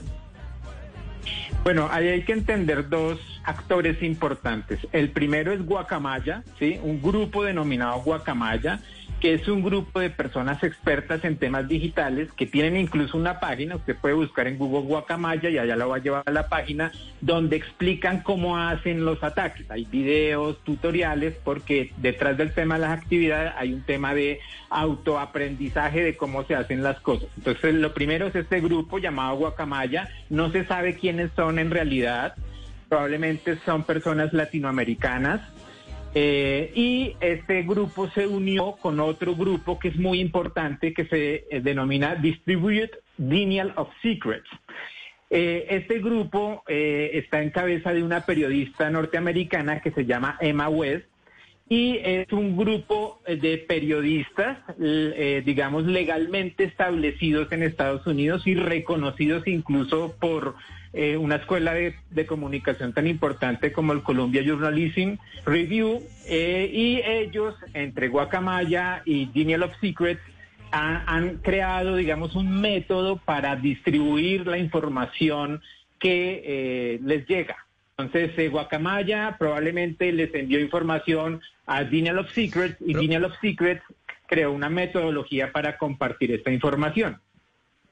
Pro- profesor García, por ejemplo, usted es una de las personas que nos dice usted tiene acceso ya a esta nube, a estos millones de, de correos de la Fiscalía que son de reserva. Por ejemplo, usted, si usted se quiere sentar a investigar sobre un tema, yo, yo qué sé, eh, altos dignatarios del Estado que están siendo investigados, ¿cuál es la metodología? ¿Usted qué tiene que hacer? ¿Filtrar por nombre, por caso? ¿Cómo, cómo es eso? Hay un tema muy complejo y es que estamos hablando de 5 teras. Mire, para bajar, para hacerlo más práctico, bajar 5 teras de la nube me puede tomar a mí un mes. Son millones de correos electrónicos. Esos correos electrónicos están en carpetas. Las carpetas están en un formato que se llama el formato zip. Entonces toca abrir ese formato y dentro de esa carpeta está toda la información. Entonces, hay una complejidad técnica y es que eh, oja- yo pudiera pon- poner la palabra clave Odebrecht y eh, me van a salir algunas carpetas que tienen algún tipo de metadato relacionado con Odebrecht, pero yo no voy a poder ubicar toda la información de Odebrecht porque toca técnicamente bajar la información y hacer unas cuestiones técnicas eh, para hacerlo. Por eso es que en Colombia, digamos, todavía no se han publicado tanta información como la que se publicó en Chile o la que se publicó en México porque implica una complejidad técnica para analizarla. Pero hoy las personas que tenemos acceso, tenemos acceso también a un buscador y en ese buscador podemos ubicar temas eh, complejos, como por ejemplo yo me puse a ubicar a ver, a ver qué pasaba con el tema de la genética, por un- aleatoriamente se me ocurrió, genética puse, y descubrí que pues están todos los documentos de la Oficina de Genética de la Fiscalía eh, disponibles para que se puedan hacer todo tipo de investigaciones y estoy hablando de cosas técnicas, estoy hablando de temas eh, técnicos de levantamiento de cadáveres, de temas técnicos de identificación de ADN, Toda esa información está disponible y se hace de esta manera. Ahora pues hay un gran reto técnico y es cómo hacemos para ubicar información de interés público en ese mar de millones de correos electrónicos que se robaron de la Fiscalía.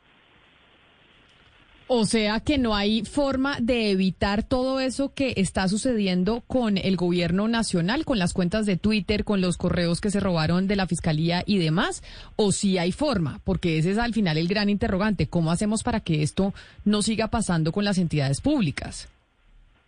Al día de hoy no hay forma desde mi punto de vista, a pesar de que Colombia viene trabajando desde hace más de 11 años en un COMPES de ciberseguridad y hay una cantidad de documentos eh, que están disponibles desde el Ministerio TIC, desde el Colcer, desde la policía. Hay una gran cantidad de documentación escrita sobre esto, pero miren que en la práctica, en este momento de la historia de Colombia, estamos sufriendo uno de los peores ataques a la infraestructura del Estado, porque recuerde usted también que el ataque del INVIMA paralizó el INVIMA. Estamos hablando del ataque a la Fiscalía, estamos hablando de la Agencia Nacional de Hidrocarburos, hace más de un año tiene todos sus correos electrónicos en línea y así le podría decir varios casos en los que en mi concepto eh, la institucionalidad es insuficiente y probablemente esto va a seguir porque nadie asume una responsabilidad, nadie asume un liderazgo para al menos educar o evitar este tipo de situaciones que son muy complejas, muy delicadas e incluso podrían poner en riesgo la vida de personas.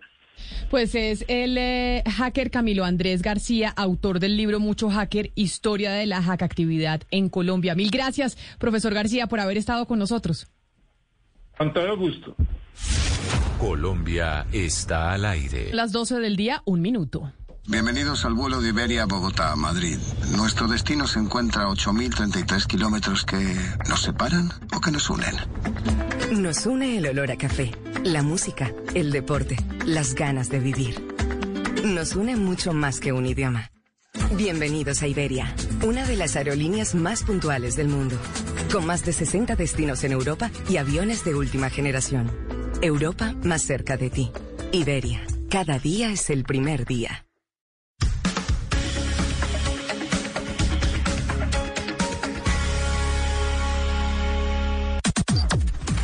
Las noticias del mediodía en Mañanas Blue.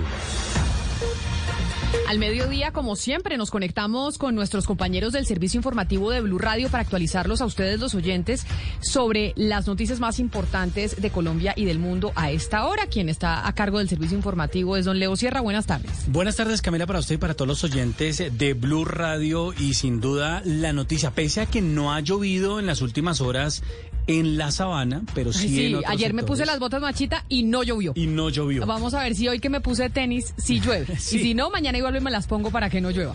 Sí, además porque Lidiana había dicho que eh, precisamente se esperaban lluvias fuertes en la tercera semana del mes de noviembre. Además hay algo que decir frente al tema de los damnificados, que ya son 206 fallecidos, 264, perdón, que ya ha aumentado esta cifra. Viviendas son 5.852 viviendas destruidas. Estamos hablando de afectaciones en la infraestructura vial. Son 2.236 vías, Camila, que tienen algún problema por el invierno, o cierre total o cierre parcial. Y en materia de cultivos, son 25.000 hectáreas de tierras afectadas. Los cultivos más afectados, el café, el plátano, maíz, arroz, yuca, papa, caña, son los campesinos que también se han visto afectados por la ola invernal en el país. Y por eso que usted está diciendo, don Leo Sierra, el gobierno nacional acaba de confirmar que se van a girar más de 1.6 billones de pesos directamente a las juntas de acción comunal para que sean las encargadas de realizar las ollas comunitarias y comprar en mercados campesinos para así atender la crisis por la ola invernal. Santiago Rincón. ¿Qué tal? Muy buenas tardes. Pues en las últimas horas sesionó la Junta de Riesgo que tiene la participación de varios de los ministerios, por supuesto también de la Unidad Nacional para la Gestión de Riesgos y Atención de Desastres y ya se tomaron las primeras decisiones para atender la ola invernal, especialmente en lo que tiene que ver con recursos. En total, 1,6 billones de pesos serán transferidos directamente a las cuentas de las juntas de acción comunal de por lo menos 392 municipios afectados por el fenómeno de la niña. Esa plata que se les girará directamente tendrá que ser destinada para compras en mercados campesinos y para hacer ollas comunitarias. El ministro del Interior y portavoz del gobierno, Alfonso Prada. Esas juntas de acción comunal están compuestas por vecinos que conocen dónde vive cada uno, que son elegidos democráticamente en asambleas, que registran sus elecciones aquí en el Ministerio del Interior y dentro de los requisitos que tienen deben tener una cuenta bancaria. Pues a través de esas cuentas bancarias que tienen las juntas de acción comunal queremos hacer transferencias de recursos que nos permitan o que les permitan a ellos hacer mercado en las plazas de mercado o en las tiendas Este movimiento de recursos se puede hacer después de que el gobierno nacional expidiera el decreto que declara el desastre nacional, el cual, recordemos, estará vigente por un año. Gracias, Santiago. Dos el mediodía, cuatro minutos. Y la Corte Suprema absolvió a Samuel Moreno por el delito de peculado respecto al contrato para la fase 3 de Transmilenio y rebajó la condena por el carrusel de la contratación contra el exalcalde de Bogotá a 11 años y 10 meses. Juanita Tobar. Hoy la Corte Suprema de Justicia tomó dos decisiones importantes respecto al caso de corrupción del carrusel de contratación en el que está inmerso el exalcalde de Bogotá, Samuel Moreno Rojas. La primera es que lo absuelve del delito de peculado por apropiación porque recientemente fue absuelta la entonces directora del IDU, Liliana Pardo, porque se demostró que la cesión del contrato en la fase 3 de Transmilenio, al no haberse comprobado que el distrito perdió dinero producto de este negocio, fue absuelto de este delito de peculado.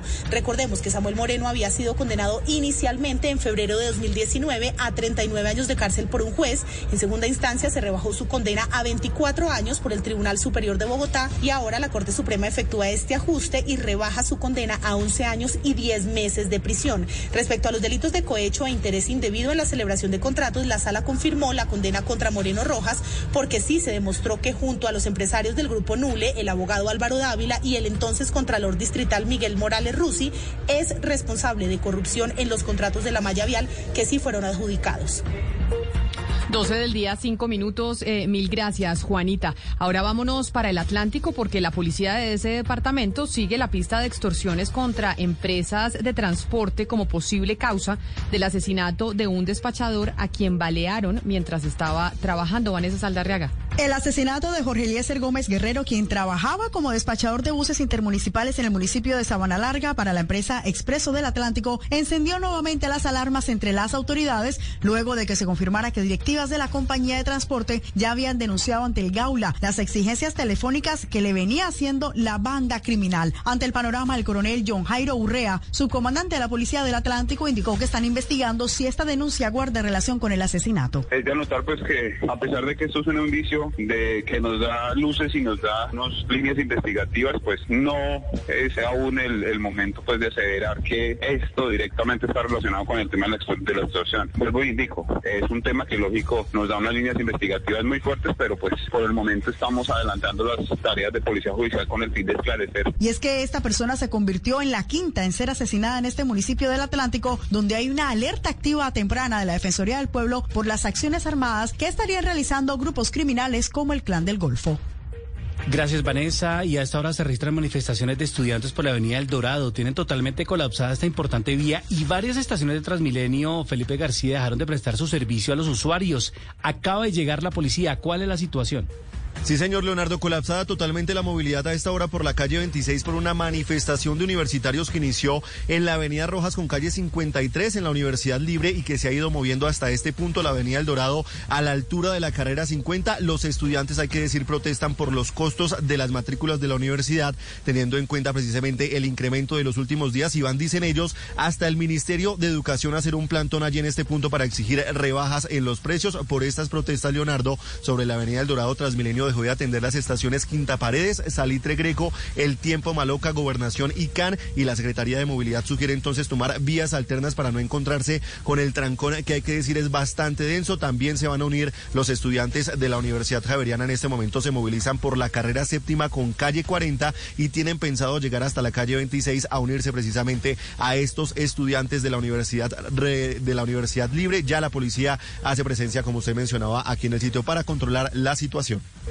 Gracias, eh, Felipe. 12 del día, 8 minutos. Y ahora vámonos para la Contraloría, porque declaró a Guillermo Grosso, ex interventor, de la EPS Salud Cop, como responsable de destinar más de 1.067 millones de pesos para el arriendo de camionetas blindadas y eventos culturales. Ese dinero debería haberse destinado para mejorar la atención de los usuarios, es lo que dijo la Contraloría, Ana María Celis. La Contraloría General se pronunció sobre el fallo en contra de Guillermo Enrique Grosso Sandoval, quien fue encontrado culpable de autorizar el giro de más de mil millones de pesos que fueron utilizados para solventar gastos que no tenían relación con la atención de pacientes afiliados. Todo esto cuando él era agente interventor de la EPS Salud Cop, que hoy está en liquidación. La Contraloría dice hoy que ahora Grosso deberá devolver esos dineros, que terminaron utilizados en el pago de un evento cultural de fin de año, Olimpiadas Deportivas, Día de la Familia y el Torneo de Bolos en el 2014. En el pago también de la realización del evento denominado Sembradores de Esperanza en el 2015 y el pago por los contratos de arrendamiento de vehículos blindados del 2013 al 2015. La Contraloría además anunció que enviará una copia del fallo con responsabilidad fiscal a la Fiscalía y a la Procuraduría para que se investigue la posible comisión de conductas con consecuencias disciplinarias y penales. 12 del mediodía, 10 minutos y fue desarticulada la banda La Conquista, dedicada a invadir predios en el oriente de Cali y a estafar familias desplazadas ofreciendo lotes y viviendas.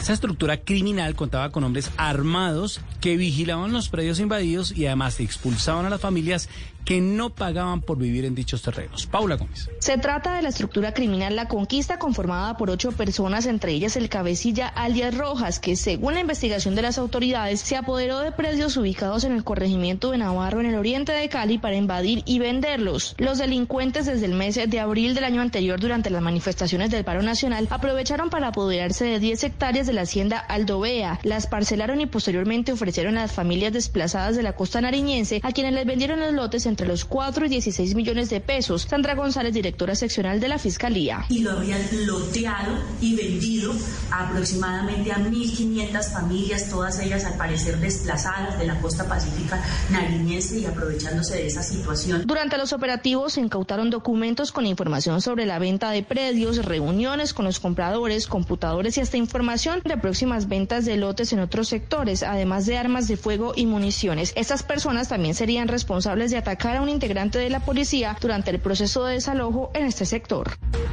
Y a las 12 del día, 11 minutos, tenemos noticias de la tecnología que tienen que ver con Colombia. Juanita Kremer. Camila, le cuento que se ha caído la restricción que tenía la marca de la manzana Apple para vender sus dispositivos iPhone y iPad en Colombia con tecnología 5G. Resulta que el año pasado, en julio más o menos, Ericsson demandó a la marca de la manzana diciendo que ellos tenían la patente sobre la tecnología 5G.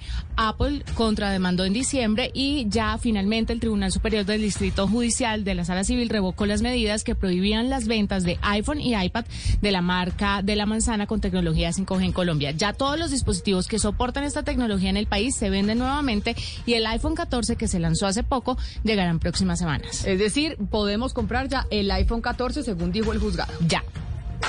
La noticia internacional.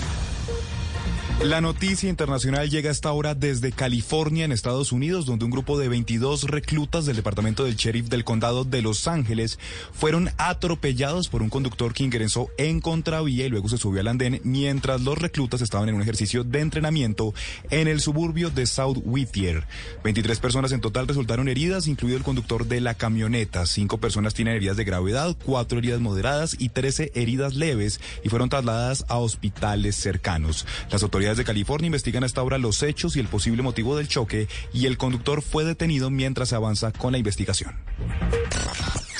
La noticia deportiva. La noticia deportiva a esta hora son los amistosos de juga eh, selecciones que van a estar en Qatar 2022. A esta hora en Abu Dhabi tenemos ya 82 minutos. Está ganando Argentina 5 por 0 a los Emiratos Árabes Unidos.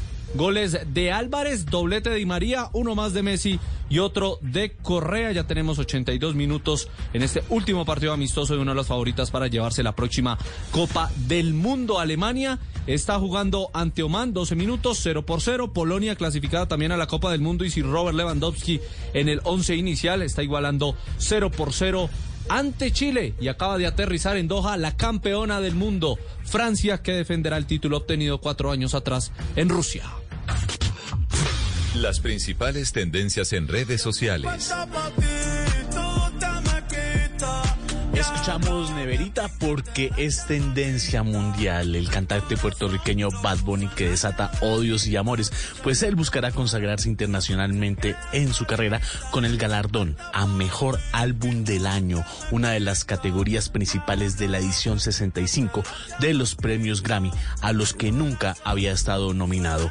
Bad Bunny, que tiene conciertos este fin de semana en Colombia, está en lo más alto del mundo de la música y pelea la codiciada estatuilla del gramófono con nada menos y nada más que artistas de la talla de Adele, Beyoncé, Coldplay y Harry Styles. Pero entonces un gran triunfo para el reggaetonero Bad Bunny, porque no habíamos tenido nunca compitiendo en los Grammy de verdad, no los Grammy latino, Claro. sino en los Grammy de verdad de a mejor álbum del año. Usted lo ha dicho, los de verdad. Los de Casi verdad. nada, porque los otros, pues, pues ha habido bastante polémica con respecto a la veracidad, pues, de estos premios, a realmente el alcance, pero realmente es un gran triunfo. A muchos no les gusta, a mí particularmente me encanta. No solo a usted, a la señora Mariana Palau también le fascina Bad Bunny. Es la primera vez que tenemos un artista y un álbum en español compitiendo por mejor álbum del año en eh, los Grammy Anglo, ¿o no? Así es. Toda, pues, toda nuestra raza, toda nuestra Latinoamérica aquí, pues, representada en Bad Bunny y ojalá que gane, aunque a muchos no les guste.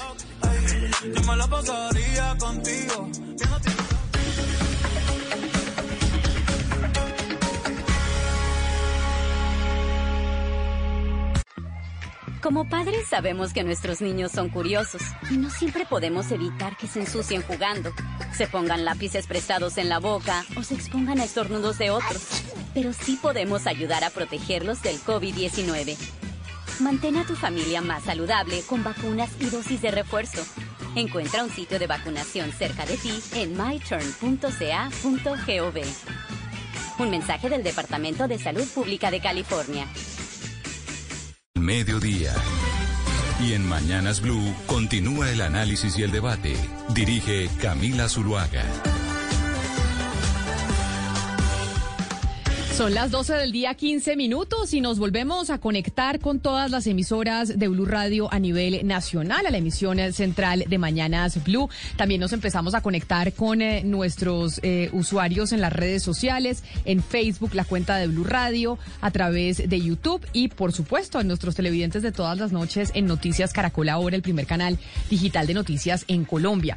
Hemos, les hemos anunciado desde muy temprano que vamos a hablar de la reforma política, porque sí, señores, en medio de mundo y demás, se va a dar una eh, discusión en el Congreso de la República sobre una reforma constitucional, que es eh, la reforma política. Ayer tuvo el eh, tercer debate en la Cámara de Representantes, después de ya haber pasado por Senado, en donde también hubo varios debates alrededor de los puntos que plantea esta reforma.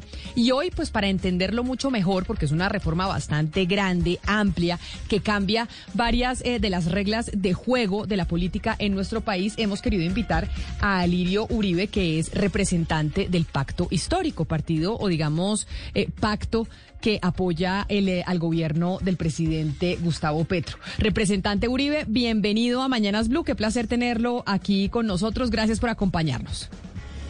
Muchas gracias, Camila, a ti por la invitación. Un saludo para toda la audiencia de Blue Radio. Bueno, mire, representante, le voy a pedir que sea como pedagogo. Esta reforma política, que además van a estar discutiendo ustedes en el Congreso en medio del Mundial, y en medio del Mundial usted sabe que a la gente se le olvida todo, pues no vamos a estar tan pendientes de lo que van a estar discutiendo en el legislativo, creería uno. ¿Qué es lo que se quiere cambiar con esta reforma política? Porque lo que dicen eh, pues varios colegas suyos es que quieren acabar el clientelismo y la corrupción. Pero ¿cómo esta reforma política va a poder acabar con el clientelismo y la corrupción? Bueno, mira, eh, lo primero que hay que decir es que esta reforma política es una reforma constitucional. Luego tiene ocho debates. En este, en esta legislatura, en este periodo, hasta el 20 de diciembre vamos a adelantar los primeros cuatro debates y los otros cuatro debates serán de marzo a junio del próximo año, es decir, que no se va a aprobar en Navidad ni nada de esto. Por otro lado, decirte que son varios temas. Hay un tema que tiene que ver con cumplir la sentencia de la, de la, de la Comisión Interamericana en el sentido de que eh, solamente se pueden perder los derechos políticos y, la, eh, eh, y un candidato o una persona que haya sido electa popularmente, pues solo se puede eh, digamos, eliminar su investidura o suspender su investidura por una decisión judicial. Ese es un componente de la reforma del artículo 40. Por otro lado, eh, la idea es avanzar en la democratización del Congreso y de todas las corporaciones públicas y se establece entonces que eh, hayan listas paritarias, que las listas sean cerradas, que esas listas paritarias permitan una igualdad de participación entre las mujeres y los géneros. Y obviamente es importante porque a través de esto se logran democratizar los partidos. Los partidos que no tengan mecanismos democráticos para elegir sus candidatos, que no sea punta de esfero, eh, se verían abocados a perder hasta su personería jurídica. Es decir, que la idea es que los directorios de los partidos se elijan democráticamente se elijan democráticamente quiénes son sus candidatos a corporaciones públicas, alcaldías, gobernaciones, presidencia, y que eso no se haga por un esfero. También se establece la, pues la, la posibilidad de que la financiación de las campañas sea preponderantemente estatal y que por vía de excepción los sectores privados puedan financiar campañas y que cuando financien campañas financien los partidos y no las personas. Esto también es una garantía democrática para que no haya una captura corporativa, digamos, de, de las corporaciones públicas, del Congreso y demás, sino que puedan todos los ciudadanos tener acceso democráticamente eh, a la financiación de las campañas. Pero mire, representante, representante Uribe, discúlpeme que yo le interrumpa ahí en, eh, en la descripción que, está haciendo que está haciendo usted de la reforma política. Pero esta reforma política que usted dice, se va a discutir los primeros cuatro debates en esta legislatura y ya después los otros cuatro eh, a partir de marzo, que es la otra legislatura. Es decir, acá no vamos a estar discutiendo en medio de Navidad cuando la gente está en novenas absolutamente nada de este cambio constitucional. Pero esta reforma política, la idea es que aplique para las elecciones de gobierno gobernadores, alcaldes, concejales y asambleas del próximo año o no? No, ya no es posible. Ya no es posible y la idea es que esta reforma aplica, aplica a partir de las elecciones del año 2026. Es decir, que realmente no va a afectar las elecciones del próximo año. El acto legislativo no va a alcanzar a estar listo y obviamente no se puede en medio de una campaña electoral donde van a haber más de 150 mil candidatos a ediles, a concejales, a diputados, a alcaldes, a gobernaciones, pues introducir esta reforma política. Eh, el tema de la financiación de las campañas, retomando Camila, muy importante porque es lo que permite también garantizar a los ciudadanos que eh, esto no sea pues una plutocracia, sino que realmente todas las personas puedan eh, postularse a los diferentes cargos de elección popular. Se, se limitan también los periodos. inicialmente se habló de dos periodos, máximo dos periodos en el Congreso o en cualquier corporación pública. Ahorita en la última ponencia se está hablando de máximo tres periodos. Esto también para que haya una rotación en el Congreso. Se está planteando también que los mayores de 18 años puedan ser candidatos y representantes a la Cámara y que los senadores puedan serlo a partir de los 25 años. Esto también, pues teniendo en cuenta que los jóvenes han sido cada día eh, más actores protagónicos de la vida política, de la vida nacional, y así como las personas pueden elegirse, elegir a partir de los 18 años, pues también puedan postularse a esos cargos de corporaciones públicas. También se va a regular el tema del conflicto de interés entre pues quienes son electos a corporaciones públicas respecto a las decisiones que tomen allí en sus en sus decisiones. Digamos que hasta ahora estos son como unos temas centrales. Y un artículo que ha sido bastante polémico y es la posibilidad de lo que llaman el transfugismo, la posibilidad de que las personas pasen de un partido a otro. Se van a fortalecer también la figura de las coaliciones para que los partidos se puedan coaligar para participar en los certámenes electorales, que creo que también ese es un, un fenómeno importante para los acuerdos políticos y para la participación política. Lo del transfugismo se podría hacer por una sola vez. Eh, está planteado también como una forma de fortalecer apuestas políticas eh, de cualquier sector. Y creo que esta reforma política, si bien no es una reforma estructural, porque aclaro que esta reforma política está democratizando el sistema de partidos, no está afectando el poder electoral, es decir, aquí no estamos creando la Corte Electoral, no estamos hablando del Consejo Nacional Electoral o de otras figuras, pero pero sí estamos hablando de fortalecer el sistema de partidos. Pero entonces déjeme, representante Uribe, saludar al representante del Centro Democrático, Andrés Forero, porque usted nos hace como la descripción a grandes rasgos de lo que pretenden con esta reforma política desde el gobierno y desde los partidos eh, de gobierno. Pero pues hay críticas de la sociedad civil y de la oposición. Y por eso, representante Forero, a usted gracias por, por estar con nosotros aquí hoy en Mañanas Blue hablando de esa reforma política que llega o llegó ayer nuevamente a la Cámara de Representantes. ¿Por qué no les gusta o qué no les gusta de esa reforma política? Camila, muy buenos días. Uno ya tarde es un saludo para ti, un saludo para, el representante Alirio, para todas las personas de la mesa y naturalmente para todos los oyentes. Pues Camila, la verdad es que más que que no nos guste de plano, eh, yo no diría eso, sino que diría que realmente han tratado de plantear que esta es una reforma radical al sistema político colombiano y yo la verdad pienso que pues no sé si va a poder resolver el problema que tú lo señalabas de clientelismo y corrupción. A grandes rasgos, el texto aprobado en Senado pues tiene los siguientes puntos. No sé si el doctor Alirio estará de acuerdo conmigo. Hay un tema que ella mencionó que es el tema del transfugismo. Yo de hecho creo que, y ahí es una de las críticas grandes que yo le haría, él hablaba al final de su intervención diciendo que quería fortalecer los partidos, pero en la práctica con el transfugismo lo que está haciendo precisamente es debilitarlos. Es verdad que es por una sola vez de cara a las elecciones del año 2026, pero hay un artículo que relaja, porque lo que se dice que va a operar para el año 2026 es que la persona que hoy hace parte de un partido y se quiere lanzar por otro, puede renunciar dos meses antes, por una sola vez, a la inscripción de las respectivas listas. Pero la regla general pasa a ser de seis meses. Hoy es de más tiempo, hoy es de un año. Entonces, por eso la misión de observación electoral ha planteado que eh, considera que eso lo que hace es debilitar los partidos políticos, que va en contravía de otro de los elementos centrales de esta reforma, que es el tema de las listas cerradas. Pero entonces vamos Desde- punto por punto sobre eso para que le vayamos preguntando al representante Uribe. ¿Por qué cambiar la inhabilidad de un año a seis meses, representante? ¿Por qué queremos acortarla cuando realmente lo que, lo que se busque, como decía el, el representante Forero, la misión de observación electoral, la doctora Alejandra Barrios dice esto, pues debilita a los partidos totalmente. ¿Por qué acortar el tiempo? Bueno, mira, lo que se ha considerado por parte del gobierno, que es el que tiene la iniciativa de esta reforma política, es que siempre que se cambian las reglas del juego del funcionamiento de los partidos, de las formas de coaligarse y demás, pues hay la posibilidad de que muchos actores políticos se reorganicen. Eso quiere decir que la gente no deja de ser liberal o conservadora o del centro democrático o del pacto histórico y demás, pero sí hay posibilidades que en función de coaliciones políticas la gente se reacomode.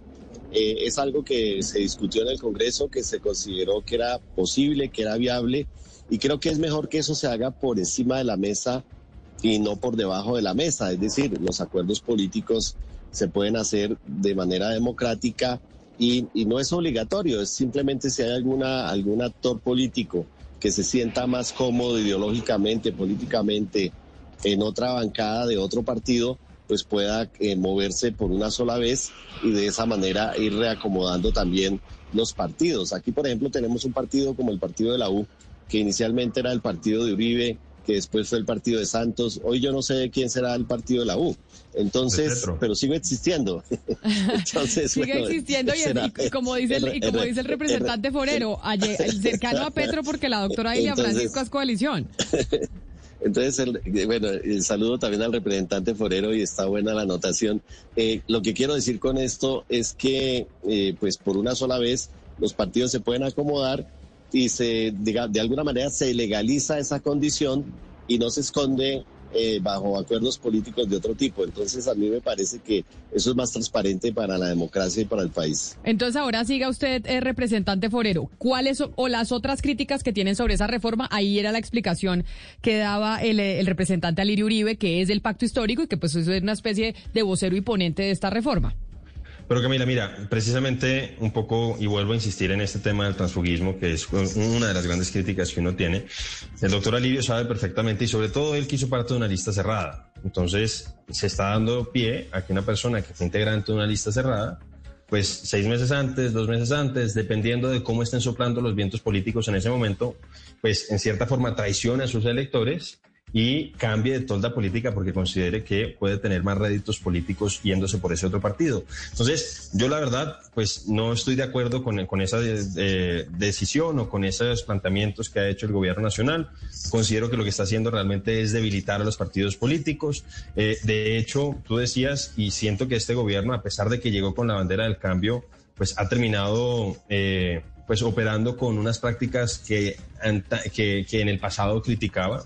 Lo mencioné de manera un poco jocosa con el tema del partido de la U, pero vemos a tres partidos que estuvieron acompañando a Federico Gutiérrez hace seis meses, que en teoría es la antítesis ideológica de Gustavo Petro, y hoy están acompañando a Gustavo Petro como partidos de gobierno, como parte de la bancada de gobierno.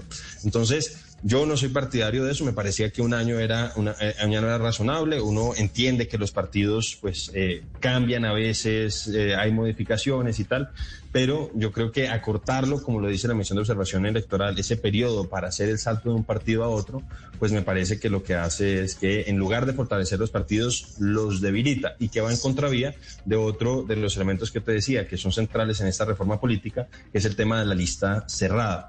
Ahí yo personalmente no tengo una posición clara al respecto. Yo creo que hay argumentos de lado y lado. Eh, por ejemplo, el Partido Verde está en contra de las listas cerradas. Yo debo decir que he participado tanto en listas cerradas como en listas abiertas y reconozco virtudes en ambos esquemas eh, y considero que existen limitaciones y riesgos también en los dos. Por ejemplo, de- se pretende supuestamente entonces fortalecer los partidos a través de las listas cerradas, pero al mismo tiempo, como digo, se abre la puerta o, se, o se facilita la salida eventualmente de esos partidos eh, a través del transfugismo.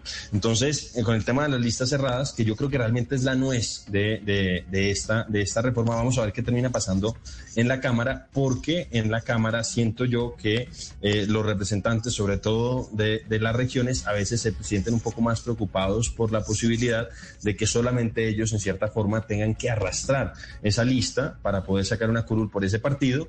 Y adicionalmente, siento yo que eh, pues tendríamos en la práctica dos elecciones, porque lo que dice el doctor Alirio es verdad, eh, yo creo que es algo positivo, se fortalecen los mecanismos internos democráticos de los partidos en este, en este proyecto de ley, pero al mismo tiempo hay que reconocer que eso puede generar que en la práctica termine habiendo dos elecciones y que no necesariamente se reduzca la corrupción, sino que existe la posibilidad también que se incremente por cuenta de la aparición de este otro escenario electoral donde las, los participantes, quienes quieran lanzarse por un partido determinado, pues tienen que participar en la consulta previa. Obviamente eso va a demandar recursos, va a demandar...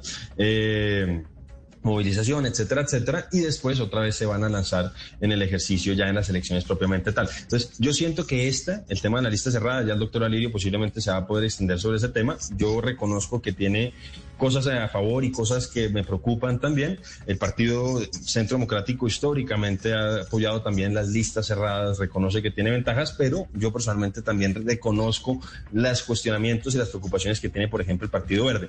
Pero había otro, otro elemento que finalmente quedó muy morigerado y con el que yo personalmente no estaba muy de acuerdo, que es el tema de la limitación de los periodos. Eh, yo considero que eso no garantiza que no haya corrupción en el país, que no haya clientelismo yo naturalmente soy partidario de que haya renovación en los liderazgos, pero al mismo tiempo reconozco que hay personas que han estado mucho tiempo en una Cámara determinada. Voy a poner un ejemplo incluso de una persona que no es de mi partido, como el doctor Jorge Robledo, que estuvo muchos años, por ejemplo, en el Senado de la República y desde su orilla política contribuía de manera muy valiosa al debate nacional. Entonces, se presenta eso de la limitación de los tres periodos, pero creo que con eso no se van a resolver los problemas y creo que si nos privamos de, eh, de liderazgos muy interesantes, de personas que han estado y han aprendido mucho en esas, en esas corporaciones y que pues le han prestado un servicio muy, muy, muy valioso al país. Claro, eh, representante Forero, pues eh, yo en este momento le quería preguntar al representante Uribe por el conflicto de intereses, pero eh, dado que usted pone este énfasis en las listas cerradas, pues le digo al representante Uribe, pues si mejor hablamos antes de entrar en el conflicto de intereses, nos dice cuál es su punto de vista sobre las listas cerradas, que también ahí hay un asunto de transparencia bien importante. Bueno, mira, de lo que se trata con esta reforma política es de acabar con esas castas y con esos personajes que tienen unas empresas o empresas electorales. Desde mi punto de vista, yo creo que la política le hace mucho daño a esas personas que de manera individual eh, buscan la plata, buscan los recursos, buscan los votos, montan las empresas electorales y se van eligiendo de manera sucesiva. Cuando nosotros decimos, y ya lo hizo el Centro Democrático en su momento, lo hizo ahorita el Pacto Histórico, que las listas sean cerradas, la gente no está votando por personas, la gente está votando por un programa. El voto se vuelve más político, el voto se vuelve programático mm, y la gente elige no una persona, sino elige un programa, elige una propuesta de cambio, elige unas iniciativas sociales, políticas, de, de lo que sea. Desde ese punto de vista es mucho más democrático que el ciudadano vote por un programa que por una persona. Y eso permite también evitar que la gente se perpetúe. Yo creo que la política no debería ser una profesión. Claro, pero doctor Uribe, eso, pero, pero, pero sobre eso que usted está diciendo, discúlpeme que lo interrumpa, como mencionaba mi compañera Ana Cristina, eso no le quita un poco de transparencia también a las listas, porque incluso en las del pacto histórico hablamos mucho como por ser lista cerrada que la estaba promoviendo el presidente Gustavo Petro, pues se terminaron colando unas personas en esa lista que no tenían por qué estar y quedaron por fuera personas muy pensantes de la política en, en el país, por ejemplo, del polo democrático, que no salieron elegidos porque por unos acuerdos políticos metieron eh, a otra gente en la lista. Sí, es, cierto, Camila. Por eso precisamente la reforma también dice que los partidos tienen que hacer una reforma a sus estatutos, a sus documentos, para que la elección de sus directivos y la elección de sus candidatos sea democrática. So eh, pena de perder la personería jurídica. Es decir, ¿Eso qué significa? Significa que, como lo planteaba ahorita pues el, representante, eh, es posible que hayan elecciones primarias o consultas. Obviamente un partido o una coalición puede armar por consenso una lista, pero si no hay consenso, se puede hacer por una consulta eh, incluso con, con participación de la registraduría o por una consulta simplemente una encuesta o algún mecanismo democrático. Lo importante es que se garantice que los que van a la lista sean pues la gente que tiene mayor apoyo dentro de la militancia de un partido. Eso también evita, para mí, ¿qué sería lo ideal? Para mí lo ideal sería que en una sola fecha todos los partidos hicieran las primarias para elegir sus candidatos a las alcaldías, a los consejos, a, al Congreso, bueno, a todas las corporaciones públicas, de tal manera que cuando se ordena la lista, la lista se ordena por la voluntad de los afiliados a los partidos. Hoy en día la gente puede meterle la mano de una consulta a otro partido y demás. Lo que se quiere es que se avance en el concepto democrático de que la gente vote no por personas, sino por programas y por propuestas de, de mejoramiento del país. Sí, ahora eh, pasemos al tema eh, del conflicto de interés y, quiero preguntarle a usted, representante Forero, la reforma eh, lo que propone es eliminar, eliminar el, el, conflicto de interés en cuanto a financiación. Entonces uno diría, claro, esto es un mecanismo de transparencia que se sepa quién está detrás de los de los congresistas, pero por otra parte uno podría pensar, vamos a tener congresistas, o sea, tenemos congresistas que claramente van a estar defendiendo intereses privados en el Congreso. ¿Cuál es cuál es su eh, posición frente a este conflicto de interés, frente a la eliminación del conflicto de, interés en la financiación? Pues Ana Cristina, entonces efectivamente ese es otro de los, de los pilares de esta reforma, que es como lo decía el representante Alirio, que inicialmente se había dicho que fuera un financiamiento exclusivamente estatal y finalmente lo que ha terminado eh, en el texto, por lo menos que fue aprobado en el Senado, es que sea preeminentemente estatal esa financiación y que además esos recursos estén disponibles para los partidos y movimientos antes de la elección, porque hoy por hoy, por ejemplo, nosotros sabemos que hay en cierta forma cierto financiamiento estatal a través de la reposición de votos que exige el cumplimiento de una serie de, eh, de requisitos. Tú dices eso y ese es un debate interesante y yo en ese sentido creo que pues Paloma Valencia, senadora de mi partido, ha dado un debate fuerte a propósito de ese tema y es que eh, hay quienes consideran que es mejor que esto se haga de manera transparente y que todo quede registrado en cuentas claras y que la gente sepa a qué atenerse con las personas que quedaron electas. Así pasa, por ejemplo, en el caso de Estados Unidos. Y uno sabe que efectivamente hay algunos congresistas que tienen una financiación prácticamente exclusiva de algunos grupos de interés y saben que están defendiendo unas banderas y se sabe a ciencia cierta que eso ocurre. Porque lo que podría pasar y sería lo preocupante eh, y creo que al final terminaría siendo un problema aún mayor que el que tenemos, es que entonces se cierran esas posibilidades de financiamiento privado, que yo considero que es legítimo siempre y cuando se transparente y se haga público y se haga público y se explicite, pero entonces se cierra esa posibilidad, ya no pueden recibir ese financiamiento y entonces ¿qué termina sucediendo? Es posible que por debajo de la mesa reciban esos esos, esos, esos, esos ingresos o esos aportes, etcétera, etcétera, etcétera, sigan defendiendo los mismos intereses pero ya la gente no puede hacer una trazabilidad y no puede conocer realmente cuáles son las motivaciones que están moviendo a esa persona, a ese congresista, a votar en uno u otro sentido. Entonces, yo particularmente, y lo he hablado con miembros de otras bancadas, considero eh, que quizá en ese sentido lo que ocurre en otros países como Estados Unidos, repito, sea un poco mejor, que sea más transparente, que el debate se dé abiertamente, de manera explícita, y no prestarnos a esta posibilidad donde pues eh, sigue habiendo la participación o la injerencia de esos intereses que tú mencionabas, pero ahora todo por debajo de la mesa de manera mucho más turbia. Eh, representante, de pronto usted me puede explicar por qué se oponen al artículo 6 de esta reforma que permite que una vez se presente una renuncia en el Congreso, pues puedan pasar aquellos congresistas al Ejecutivo. Y ya que habla de Estados Unidos, de pronto sigamos en esa línea comparando a Colombia con otros países, porque pues hay otros países en los que eso efectivamente pasa todos los días. En el Reino Unido son mil, miles los parlamentarios que pasan inmediatamente. Es más, son parlamentarios a la misma vez y son parlamentarios y ministros. ¿Por qué en el contexto colombiano eso es un problema? Sí, efectivamente, y ese era como el último punto que me restaba. Mariana, tienes toda la razón. Ese es como el artículo que algunos consideran que está hecho la medida de algunos congresistas del pacto histórico, en particular del presidente del Senado, es lo que han sugerido algunas personas.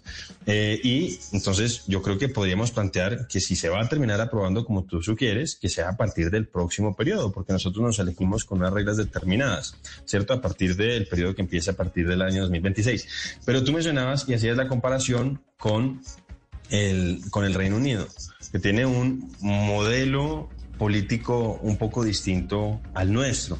Y me parece que también ha sido la misión de observación electoral la que ha planteado que en este caso un poco se diluye eh, la separación de poderes en Colombia, donde sabemos que es un eh, pues régimen presidencialista, donde la figura del presidente es muy fuerte. Y en este caso, pues hemos visto lo que ha pasado, yo creo que ya lo mencioné antes, un Congreso que en teoría cuando se eligió no le daba mayorías a Gustavo Petro y hoy Gustavo Petro tiene unas mayorías eh, pues realmente avasalladoras. Prácticamente está el Centro Democrático, en el caso de la Cámara un par de representantes adicionales y cambio radical en un ejercicio de independencia. Entonces sentimos nosotros que en este caso, en el modelo nuestro, en el régimen presidencialista que tiene el país, pues eh, esto pues puede seguir fortaleciendo la figura del Ejecutivo o el, Ejecutivo y eh, ir en desmedro de esa separación de poderes que yo creo que, que, es conveniente en, en, en cualquier democracia o en Estado de Derecho. En el caso del Reino Unido, pues sabemos que hay un régimen parlamentario eh, más parecido a lo que planteaba el doctor Alirio, quizá el tema de las listas cerradas. Hay prácticamente, eh, no voy a decir que haya un bipartidismo, claro, pero, pero sí suele haber una menor proliferación de partidos. Entonces, yo creo que habría que revisarlo, pero siento que no debería votarse con nombre propio un proyecto de ley. En este caso sentimos que es para favorecer a algunos congresistas de la bancada de gobierno. sobre, sobre ese tema, eh, a propósito, quiero preguntarle al representante Alirio Uribe sobre el tema eh, que está planteado en el, en el proyecto de, reforma política que permitiría a los congresistas pasar a ser ministros. Eh, ¿No es romper un poco con el esquema democrático que ha funcionado mal que bien en Colombia, el de la separación de poderes? O sea, alimentar el apetito de pronto burocrático de los congresistas, permitiéndoles el paso al Ejecutivo, no es romper con esa separación de, poderes que, que ha sido importante para preservar la democracia en nuestro país? Pues mira, eh, yo quisiera detenerme un poquito antes en el tema anterior de la financiación. Yo creo que la, para mí el ideal sería que la financiación de las campañas fuera estatal, de tal manera que cualquier ciudadano que no tenga dinero, que no sea rico, que no tenga patrocinios empresariales, corporativos o lo que sea, pueda postularse a un cargo de elección popular. Eso es una democracia. Y que si hay fondos privados, los fondos privados se manejaran en una cuenta única y que esa cuenta recibiera los fondos, que eso no se deduzca de los impuestos y que ese fondo se distribuya a prorrata por los diferentes actores políticos, por los diferentes. Ah, pero venga, venga, representante. Para mí eso sería democrático. Sí, pero ya que usted eh, se volvió a ese tema y no respondió a mi pregunta, le pregunto cómo se garantiza que el dinero en efectivo no siga circulando en las campañas. O sea, está bien que el Estado financie una campaña, eso, eso puede ser posible, pero ¿quién garantiza que las listas no sean financiadas con maletas llenas de dinero en efectivo? Obviamente lo que establece la, la Constitución y lo que se está planteando allí es que si se vuelan los topes, pues eso sea una pérdida ya no solamente de la curul del candidato, sino la personería jurídica del partido. Es decir, si hay violación de topes, no solamente se compromete la, la responsabilidad personal del candidato, sino que se compromete la responsabilidad del en que lo avaló. Creo sí, pero ¿cómo hace usted para saber cuáles son los topes si se maneja dinero en efectivo? Es imposible. ¿Qué es lo que hoy pasa? se maneja dinero en efectivo, se compran votos y se eligen los políticos. Claro, eso es lo que hay que controlar, o sea, esa es la función que tienen los órganos de control, la Fiscalía, la Contraloría, el Consejo Nacional Electoral, bueno, eh, y la ciudadanía misma, y nosotros y ustedes también como periodistas y demás. Es decir, todos tenemos que cuidar la democracia y cuidar la democracia pasa porque eh, grupos ilegales o, sectores económicos o la inversión extranjera o de Brecht o lo que sea, pues no financien campañas ni presidenciales ni, ni de candidatos al Congreso y demás. Lo que estamos buscando con, con, moralizar la financiación de las campañas es evitar la captura corporativa del Estado. Aquí lo, lo, vimos con el caso de Odebrecht y las campañas Entonces creo yo que eso pues es importante no es de poca monta regular el tema de la financiación de las campañas. Creo que es estructural para parar la corrupción en la política y para parar precisamente y buscar que el Congreso tome decisiones en beneficio de todos los colombianos y no en beneficio de un determinado actor económico eh, en, cualquier, en cualquiera de los temas. Y ya yendo a la pregunta que, que tú me hacías de, del, perdóneme, del, del, otro, del otro aspecto de, de cómo eh, los políticos pueden en un momento dado salir del Congreso e irse, eh, e irse a ser ministros, pues como ya lo decía el representante Forero, eso pasa en muchas partes. Ahora, eh, podríamos mirar si en los debates que restan esa norma se puede dejar vigente para que, para que tenga vigencia a partir del 2026 y no vigencia inmediata. Eso yo creo que el Congreso eh, debe estar abierto a esa discusión, el gobierno también, para que no cree como que esa es una reforma para Pepito Pérez o para Juanito o para cualquier persona individualmente considerada. Pero yo sí creo que, que un congresista está en la capacidad total de dejar el Congreso y de ser ministro.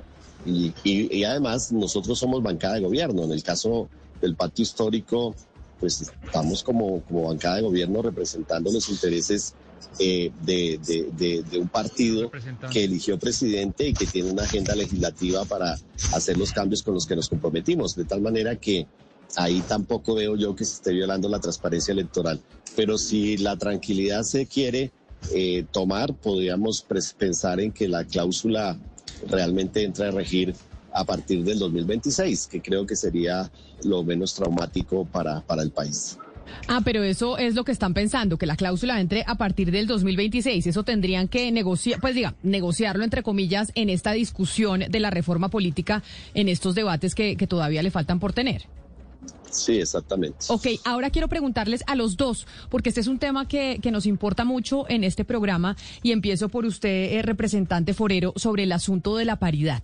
Porque la paridad eh, de género empezó a ser discutida en la reforma electoral, o sea, ya el año pasado, y se unió a esta reforma eh, política. Y lo que busca la paridad universal es, bueno, uno, que haya eh, listas cerradas, dos, que sean cremallera, o sea, que sea hombre, mujer, hombre, mujer, pero que además esto sea universal, no solo en época electoral, sino que también sea en, en el Ejecutivo y en organismos de toma de decisiones. Eso se había presentado así en, en, la reforma política original, pero acá en la que llega a Cámara lo que nos cuentan organizaciones eh, de, de colectivos feministas que están haciéndole seguimiento a esto es que, es que le metieron un artículo diciendo uno, que esto eh, sea en, eh, en, las próximas elecciones, que no, se pueda aplicar en las elecciones que siguen, ya sabemos que no se puede, pero que además eh, se termine en, en, dos periodos adicionales que esto ya no, que esto ya no siga. ¿Qué va a pasar con la paridad, doctor Forero, y cuál es su opinión sobre ese punto? Que lo están moviendo las mujeres. Camila, eh, antes, antes de responderte, un, último argumento a propósito de lo que nos pregunta, que me pregunta a mí directamente Mariana y preguntaba también Hugo. En Colombia, de hecho, esto lo olvidé decirlo, ya existía, y esto lo sabe el doctor Alirio, la posibilidad de que los congresistas pasaran al Ejecutivo. Y en parte se eliminó porque pues sabemos que lamentablemente hay algunos congresistas que tienen unas prácticas no santas y a veces trataban de un poco someter al Ejecutivo, algunos grupos grandes de parlamentarios, entonces le exigían que uno de ellos fuera al Congreso, o sea, fuera al Ejecutivo, y obviamente pues eso siento yo que, que minaba un poco la legitimidad, minaba la capacidad eh, operativa, administrativa de algunos, de algunos cargos y que quedaban en cierta forma supeditados a, a esas personas o a esos congresistas que habían estado detrás de ese paso. Pero pues habrá que revisarlo, yo, yo no me cierro per se, como lo había planteado, creo que en el escenario colombiano, por todas las circunstancias que hemos visto de tres partidos que en teoría estaban en contra del presidente de la República y hoy están haciendo parte de la bancada, pues no sé si sea lo mejor y ahí me plego un poco a lo que decía la misión de observación electoral. Y por último, lo que preguntaba Camila del tema de la paridad. Eh, y además se habla de paridad alternada. Entonces, ya se había avanzado. Yo me acuerdo que hubo un congresista de Bogotá eh, del, partido, del Partido Cambio Radical, que era José Daniel López, estuvo siempre muy metido con el tema de lograr que hubiera paridad en las listas a las corporaciones públicas. En la pasada no tuvimos que llegar a los 50%, sino que se llegó al 30% porque se supone que estaban en ese proceso de... Eh, de definición de las reglas de juego, pero aquí se vuelve a insistir con el tema de la paridad. Pero hay algo que, que yo creo que hay que, y que yo lo que he entendido es que estas agrupaciones feministas están un poco preocupadas por esa transitoriedad del tema de las listas cerradas, pero hay algo que a mí también me, me parece que hay que ver cómo lo vamos a resolver, Camila, y es que si hay consultas internas, ¿cierto? Entonces ahí, por ejemplo, me imagino que tendrá que haber una participación paritaria en esa consulta pero después de que se realice la consulta, pues van a quedar definidos unos órdenes.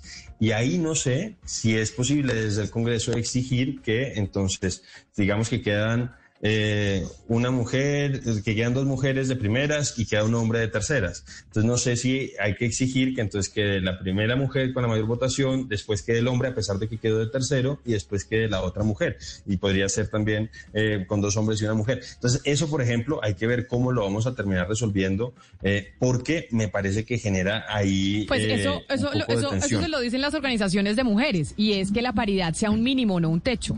Entonces la paridad es el mínimo. es, la paridad es el mínimo, sobre todo para no, darle participación. también podría ser al revés. Yo puse el ejemplo de las mujeres, pero también pongo el ejemplo de los hombres. Entonces, que por alguna razón, entonces estas, estos dos hombres tienen mayor votación que la mujer que está de tercera, a pesar de que ya se había dado el tema de la paridad en la consulta interna, y entonces pues termina siendo cremallera de esa manera.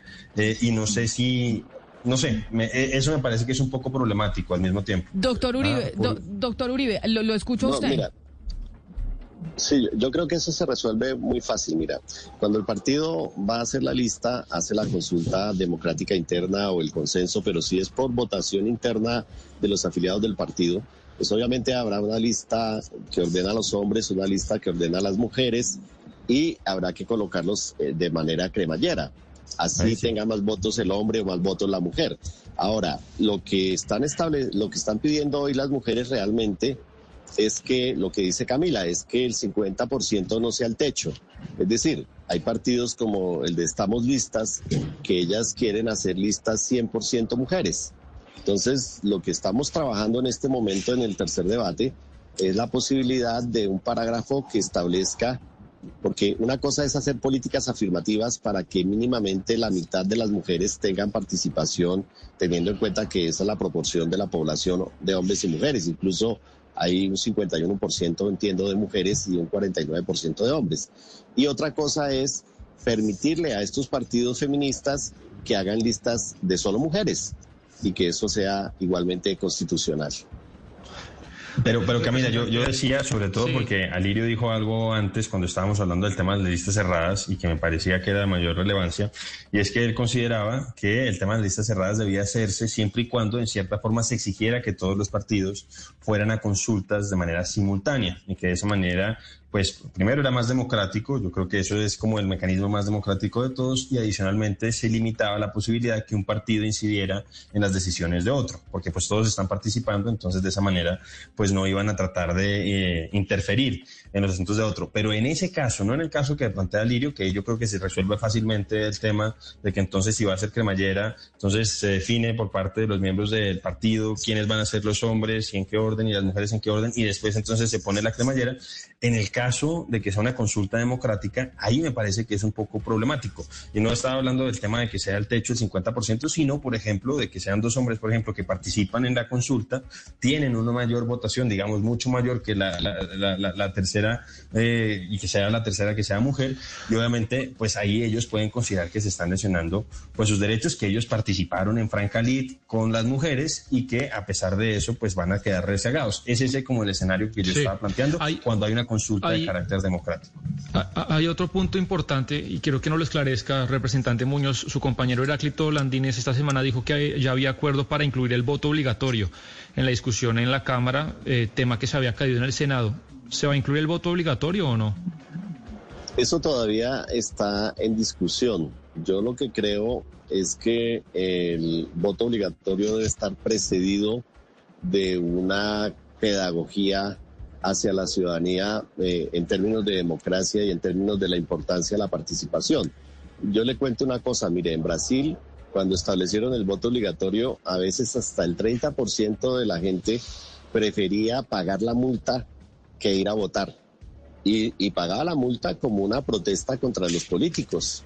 ¿no? Entonces, eh, yo creo que es algo que requiere pedagogía antes de implementarlos. Y es eh, en este momento, en la reunión que tuvimos esta mañana con algunos eh, miembros de, la, de, las comisiones primeras y el gobierno, no se ha aprobado todavía de, de, si definitivamente va o no va el voto obligatorio. Yo creo que es, es interesante, pero debe tener un plazo de aplicación para eh, explicarle a la gente por qué es importante participar y por qué es importante que la gente vote y vote a conciencia y no claro, pues voto. Siempre, siempre es importante que la gente vote, pero de todas maneras lo, que sí es curioso es que ustedes se han presentado como un gobierno liberal, que, que es liberal en esencia, porque ¿cuál sería la, razón para transformar un derecho en una obligación, que la gente vaya a votar obligada? Bueno, desde el punto de vista liberal, porque, porque entiendo que ustedes son liberales. Eso, eso tiene, bueno, eso tiene una discusión también democrática y es que la gente participe de manera real y efectiva en las decisiones que les afectan. Indudablemente los políticos en todos los órdenes tienen que ver con la vida de la gente, con que haya educación gratuita o no, o con las formas que eh, si se produce, si hay seguridad alimentaria, si no. Yo creo que cada día más en Colombia la gente ha asociado a los políticos con sus problemas cotidianos. Pero, insisto, eso todavía no se ha definido de si va o no va, está en discusión. Sebastián, ¿yo puedo meter la cucharada? Claro, doctor Forero, adelante. No, un, poco, eh, y veo que pues el doctor Alirio reconoce un poco las limitaciones. Eh, yo considero que la falta de participación eh, electoral de la ciudadanía responde a veces a la deslegitimación que tenemos los políticos de todos los partidos. Entonces me parece que la salida fácil para tratar de resolver esa problemática, pues entonces es obligarlos a votar en lugar de desde las distintas orillas ideológicas tratar de reencantar a la gente con la política. Y como dice el doctor Alirio, pues puede pasar lo que pasaba en el caso de, Brasil, eh, en otros casos que, por ejemplo, en Chile se pensaba que terminaron poniendo el voto obligatorio justo antes del plebiscito, que ellos creían que eso posiblemente iba a favorecer una tendencia política y terminó pasando precisamente lo contrario. Entonces yo, en el sentido de lo que planteaba Sebastián, yo soy partidario de que se mantenga esto como un derecho y que la gente se acerque libremente a votar a las urnas y que seamos nosotros los políticos, desde los distintos partidos, los que logremos reencantarlos y mostrarles que efectivamente votar por una tendencia u otra o votar por determinadas personas de distintas tendencias, pues sí puede marcar una diferencia. Pues ahí están distintos puntos de esta reforma política que se discuten cuatro debates como reforma constitucional este año, los otros cuatro el próximo año y eso cambia un poco las reglas de juego de cómo se hace eh, la democracia en Colombia y eso es lo que están intentando transformar transformar con esta reforma que se presenta desde el gobierno, que es otra de las importantes del, eh, del plan de Gustavo Petro. Queríamos hablar con dos exponentes importantes de, de la Cámara de Representantes para que ustedes pudieran conocer qué es lo que se está discutiendo en estos momentos y pues cómo podría llegar a terminar esta dinámica de cuáles son las reglas para poder hacer política en el país. Representante del Centro Democrático Andrés Forero, mil gracias por, por estar con nosotros hoy aquí en Mañanas Blue. Sé que hablaremos muchísimo más sobre esta reforma, pero es importante empezar a dar las primeras pinceladas de qué es lo que están discutiendo en el legislativo sobre este tema. Mil gracias y feliz día. A ustedes muchísimas gracias, Camila. Un saludo para ti, para la mesa y para el representante Olirio. Alirio. Lo mismo, representante del Pacto Histórico, Alirio Uribe, mil gracias por estar aquí con nosotros haciendo pedagogía, como le decía yo hace al, principio cuando arrancábamos esta emisión a los ciudadanos y a los oyentes sobre de qué se trata esta reforma política, que es otra de las grandes reformas que ha presentado el gobierno de Gustavo Petro, del cual usted es eh, coalición. Mil gracias por estar aquí con nosotros. Muchas gracias. Gracias Camila por la invitación y gracias a Blue Radio por hacer esta pedagogía y creo que hay que invitar a la ciudadanía que opine porque indudablemente la vida política se va a cambiar y se va a afectar con esta reforma. Claro que sí. Vamos a ver entonces cómo termina esta reforma constitucional y cómo cambian las reglas de juego de la política en, en nuestro país. Así llegamos nosotros eh, al final de Mañanas Blue. Ustedes sigan conectados con nosotros después de la pausa.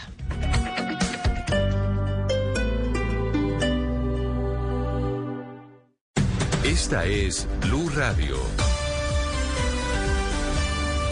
Sintonice Blue Radio en 89.9 FM y grábelo desde ya en su memoria y en la memoria de su radio. Blue Radio, la alternativa. Este es el mundial. Mientras algunos van detrás del balón, nosotros iremos tras las historias, los personajes, la política, la cultura, la cotidianidad de un país. Qatar 2022. Desde el 21 de noviembre, Mañanas Blue 10 AM desde las calles de Doha con nuestro enviado especial Sebastián Nora. Blue Radio, la alternativa.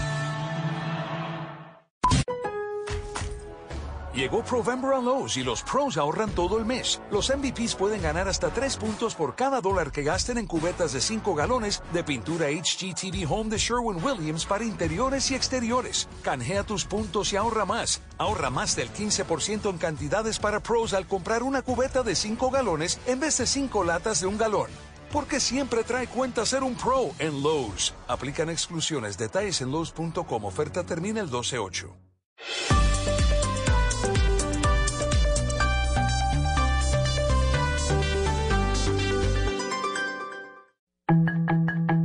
A esta hora, en Blue Radio, las historias, las primicias, los personajes, la música y la tecnología en Meridiano Blue. Con Ricardo Ospina, Silvia Patiño y Octavio Sazo. Una de la tarde, un minuto. Bienvenidos a Meridiano Blue. Comenzamos con las noticias. Vamos con eh, lo que está ocurriendo hasta ahora y es que el gobierno del presidente Gustavo Petro prepara una reforma pensional. La presentaría a finales del mes de abril.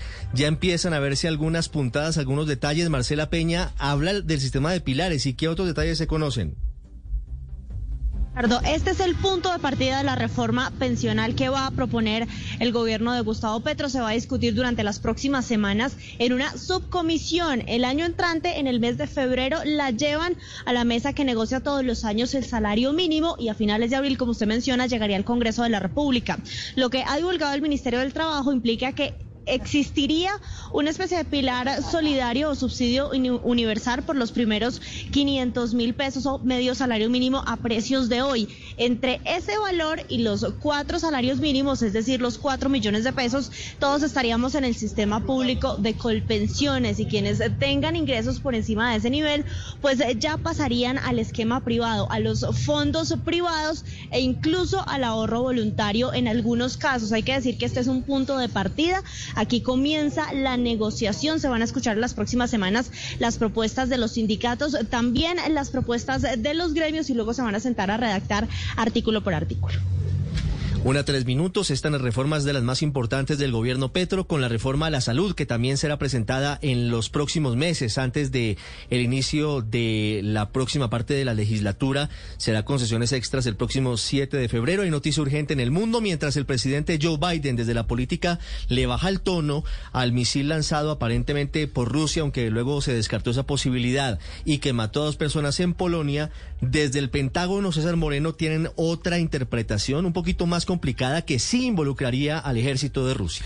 Pues eh, Ricardo, muy buenas tardes para usted y para todos los oyentes de Blue Radio. Lo dijo el secretario de Defensa de Estados Unidos, Lloyd Austin, que es el jefe del Pentágono. Rusia es responsable en última instancia de esta explosión ocurrida en Polonia, porque está sufriendo un revés tras otro en el campo de batalla y con la invasión pone en riesgo a civiles ucranianos. Eso sí aseguró que Washington va a seguir trabajando con Polonia y con todos sus aliados de la OTAN para reunir más información y saber qué fue lo que pasó Pero ya en eh, un bloque de discurso, pudiéramos decirlo así, eh, acaba de hablar también la portavoz del Consejo de Seguridad Nacional. Ella se llama Aldrin Watson y dijo que sean cuales sean las conclusiones finales del informe y de la investigación, está claro que la parte responsable en última instancia de este trágico incidente es Rusia por atacar a Ucrania de esta manera tan indiscriminada. Recordemos, Ricardo, que esta mañana también el jefe de la OTAN, el señor Jens Stoltenberg, dijo que esto no es culpa de Ucrania, esto es Rusia, el culpable, el máximo responsable de toda esta situación al continuar con su guerra ilegal contra Ucrania. Una cuatro minutos, seguiremos pendientes de lo que está ocurriendo entre Rusia y Ucrania. En Colombia, mientras tanto, en Bogotá se ha hecho costumbre, todos los días hay bloqueos, todos los días hay protestas. Hoy hay una en la calle 26 con Avenida Rojas y hay otra en la carrera séptima con calle 40. ¿Y hoy quiénes protestan, Felipe García? Sí, señor Ricardo, sigue muy complicada la movilidad en varios puntos de la ciudad. Los manifestantes, aproximadamente 100 personas que arrancaron en la Universidad Libre, ya avanzan a esta hora sobre la calle 26 con carrera décima hacia el occidente. Decían que iban a ir hasta el Ministerio de Educación, Ricardo, pero continuaron su camino por toda la calle 26. Se van a encontrar en unos minutos con otro grupo de estudiantes, alrededor de 70 personas, que vienen protestando desde la Universidad Javeriana por toda la carrera séptima. También tienen bloqueada esta vía en el sentido norte-sur y protestan al igual que el otro grupo por las alzas en las tarifas de las matrículas para el próximo año. Muy complicada entonces la movilidad por la carrera séptima hacia el, hacia el norte y por la calle 26 hacia el centro. Se sugiere entonces, dice la Secretaría de Movilidad, tomar desvíos para evitar el trancón que ya hasta ahora es bastante complicado, Ricardo. Y a esta hora hay bloqueos sobre la línea férrea de El Cerrejón Joner. Las afectaciones en las operaciones del Cerrejón se están dando debido a un bloqueo exactamente en el kilómetro 4 de la línea férrea que de la mina conduce hacia Puerto Bolívar, el lugar desde donde se exporta el carbón desde el departamento de La Guajira. Dicen que esa interrupción está siendo generada por un grupo de extrabajadores que salieron de la compañía hace más de 20 meses por supuesto, dicen ellos que en cumplimiento estricto de todos los requerimientos de ley. Sin embargo, a la fecha, estas personas están exigiendo a través de las vías de hecho ser reintegrados de manera inmediata y con salario retroactivo desde que salieron de la empresa. O además están exigiendo una indemnización mayor a lo establecido en la ley y a los beneficios que le ofreció en su momento la empresa. Lo que ha dicho por su parte Cerrejón es que esto los mantiene afectados, pues amenaza, según estos, la estabilidad laboral de los trabajadores y además afecta, por supuesto, al Estado colombiano, teniendo en cuenta que las pérdidas diarias son de alrededor de 22 mil millones de pesos. Una siete que está pasando con insumos clave para el diagnóstico de un cáncer en particular, Lucas San Pedro. Ricardo, desde inicios de este mes se han presentado en Colombia dificultades para la importación de molibdeno 99, un isótopo radioactivo que es indispensable para poder producir en el país tecnesio 99, el radiofármaco más utilizado en medicina nuclear y que es fundamental para el diagnóstico y seguimiento del cáncer y que es también utilizado para la toma de decisiones terapéuticas de enfermedades cardiovasculares, por lo que este desabastecimiento está impidiendo el adecuado funcionamiento de los centros de medicina nuclear. Camilo Valderrama, investigador del Grupo de Asuntos Nucleares del Servicio Geológico Nacional y profesor de la Universidad Javeriana, explica por qué se está dando el desabastecimiento y qué se puede hacer en el país. Colombia le importa mm, de cinco reactores nucleares, pero preciso, en este momento, varios de esos reactores están en parada técnica o tienen limitaciones en su producción. Y esto ha llevado a que muchos pacientes en el país pues tengan problemas. ¿Qué se puede hacer? A corto plazo sería interesante que el Ministerio eh, de Salud y el INVIMA estudien la posibilidad de importar para que a futuro tengamos un reactor nuclear que genere molibdeno 99 y otros isótopos durante las próximas semanas, Ricardo, los pacientes con indicaciones de gamografías, perfusiones miocárdicas y de exámenes radiológicos con contrastes podrían tener dificultades para acceder a estos servicios, aunque la situación podría solucionarse en las próximas semanas. Una 08 para usted que está intentando comprar un iPhone con tecnología 5G en Colombia y no lo había podido comprar. Esta noticia le interesa. Hay un fallo judicial que abre la puerta finalmente, Juanita Tobar, a que en Colombia sí puedan ser vendidos teléfonos con tecnología 5G. Pues el Tribunal Superior del Distrito Judicial de la Sala Civil, Ricardo, revocó las medidas que le prohibían las ventas de iPhone y iPad a la marca Apple con tecnología 5G en Colombia. Esta prohibición fue producto de una medida que había sido tomada el pasado julio por el juzgado 43 del circuito de Bogotá. Esta decisión se dio en medio de un pleito judicial por las patentes entre las marcas Apple y Ericsson, pues según la sentencia de primera instancia, Apple violó la patente colombiana que era vital para que ellos pudieran desarrollar la tecnología 5G. De esta manera, fue otorgada a Ericsson y a allí nace el litigio entre estas dos marcas y por eso Apple no pudo comercializar en Colombia estos productos. Pero con la decisión del tribunal que revoca esta prohibición, le otorga nuevamente a Apple la posibilidad de importar y vender estos equipos con tecnología 5G en Colombia. Muy bien, una nueve minutos y nos vamos para Qatar. 909, don Juan Camilo Vargas, ya se vive el Mundial de Qatar con novedades. Usted pudo entrar hoy a la práctica de la selección ecuatoriana. Habló el técnico Gustavo Alfaro de la no inclusión de Byron Castillo en la nómina de la selección que ya está en territorio catarí. Sí, Ricardo, feliz tarde para usted y para todos en Colombia. Usted lo decía, nueve, nueve minutos en suelo árabe y por fin pudimos entrar a una práctica, la primera latinoamericana y sudamericana en esta Copa Mundial de la FIFA. Ecuador llegó anoche y hoy entrenó por primera vez y el profe Alfaro, como siempre, muy cordial, le abrió las puertas a los medios no solo para ver 15 minutos del entrenamiento, sino también para hablar junto al capitán Ener Valencia. Gustavo Alfaro, usted lo decía,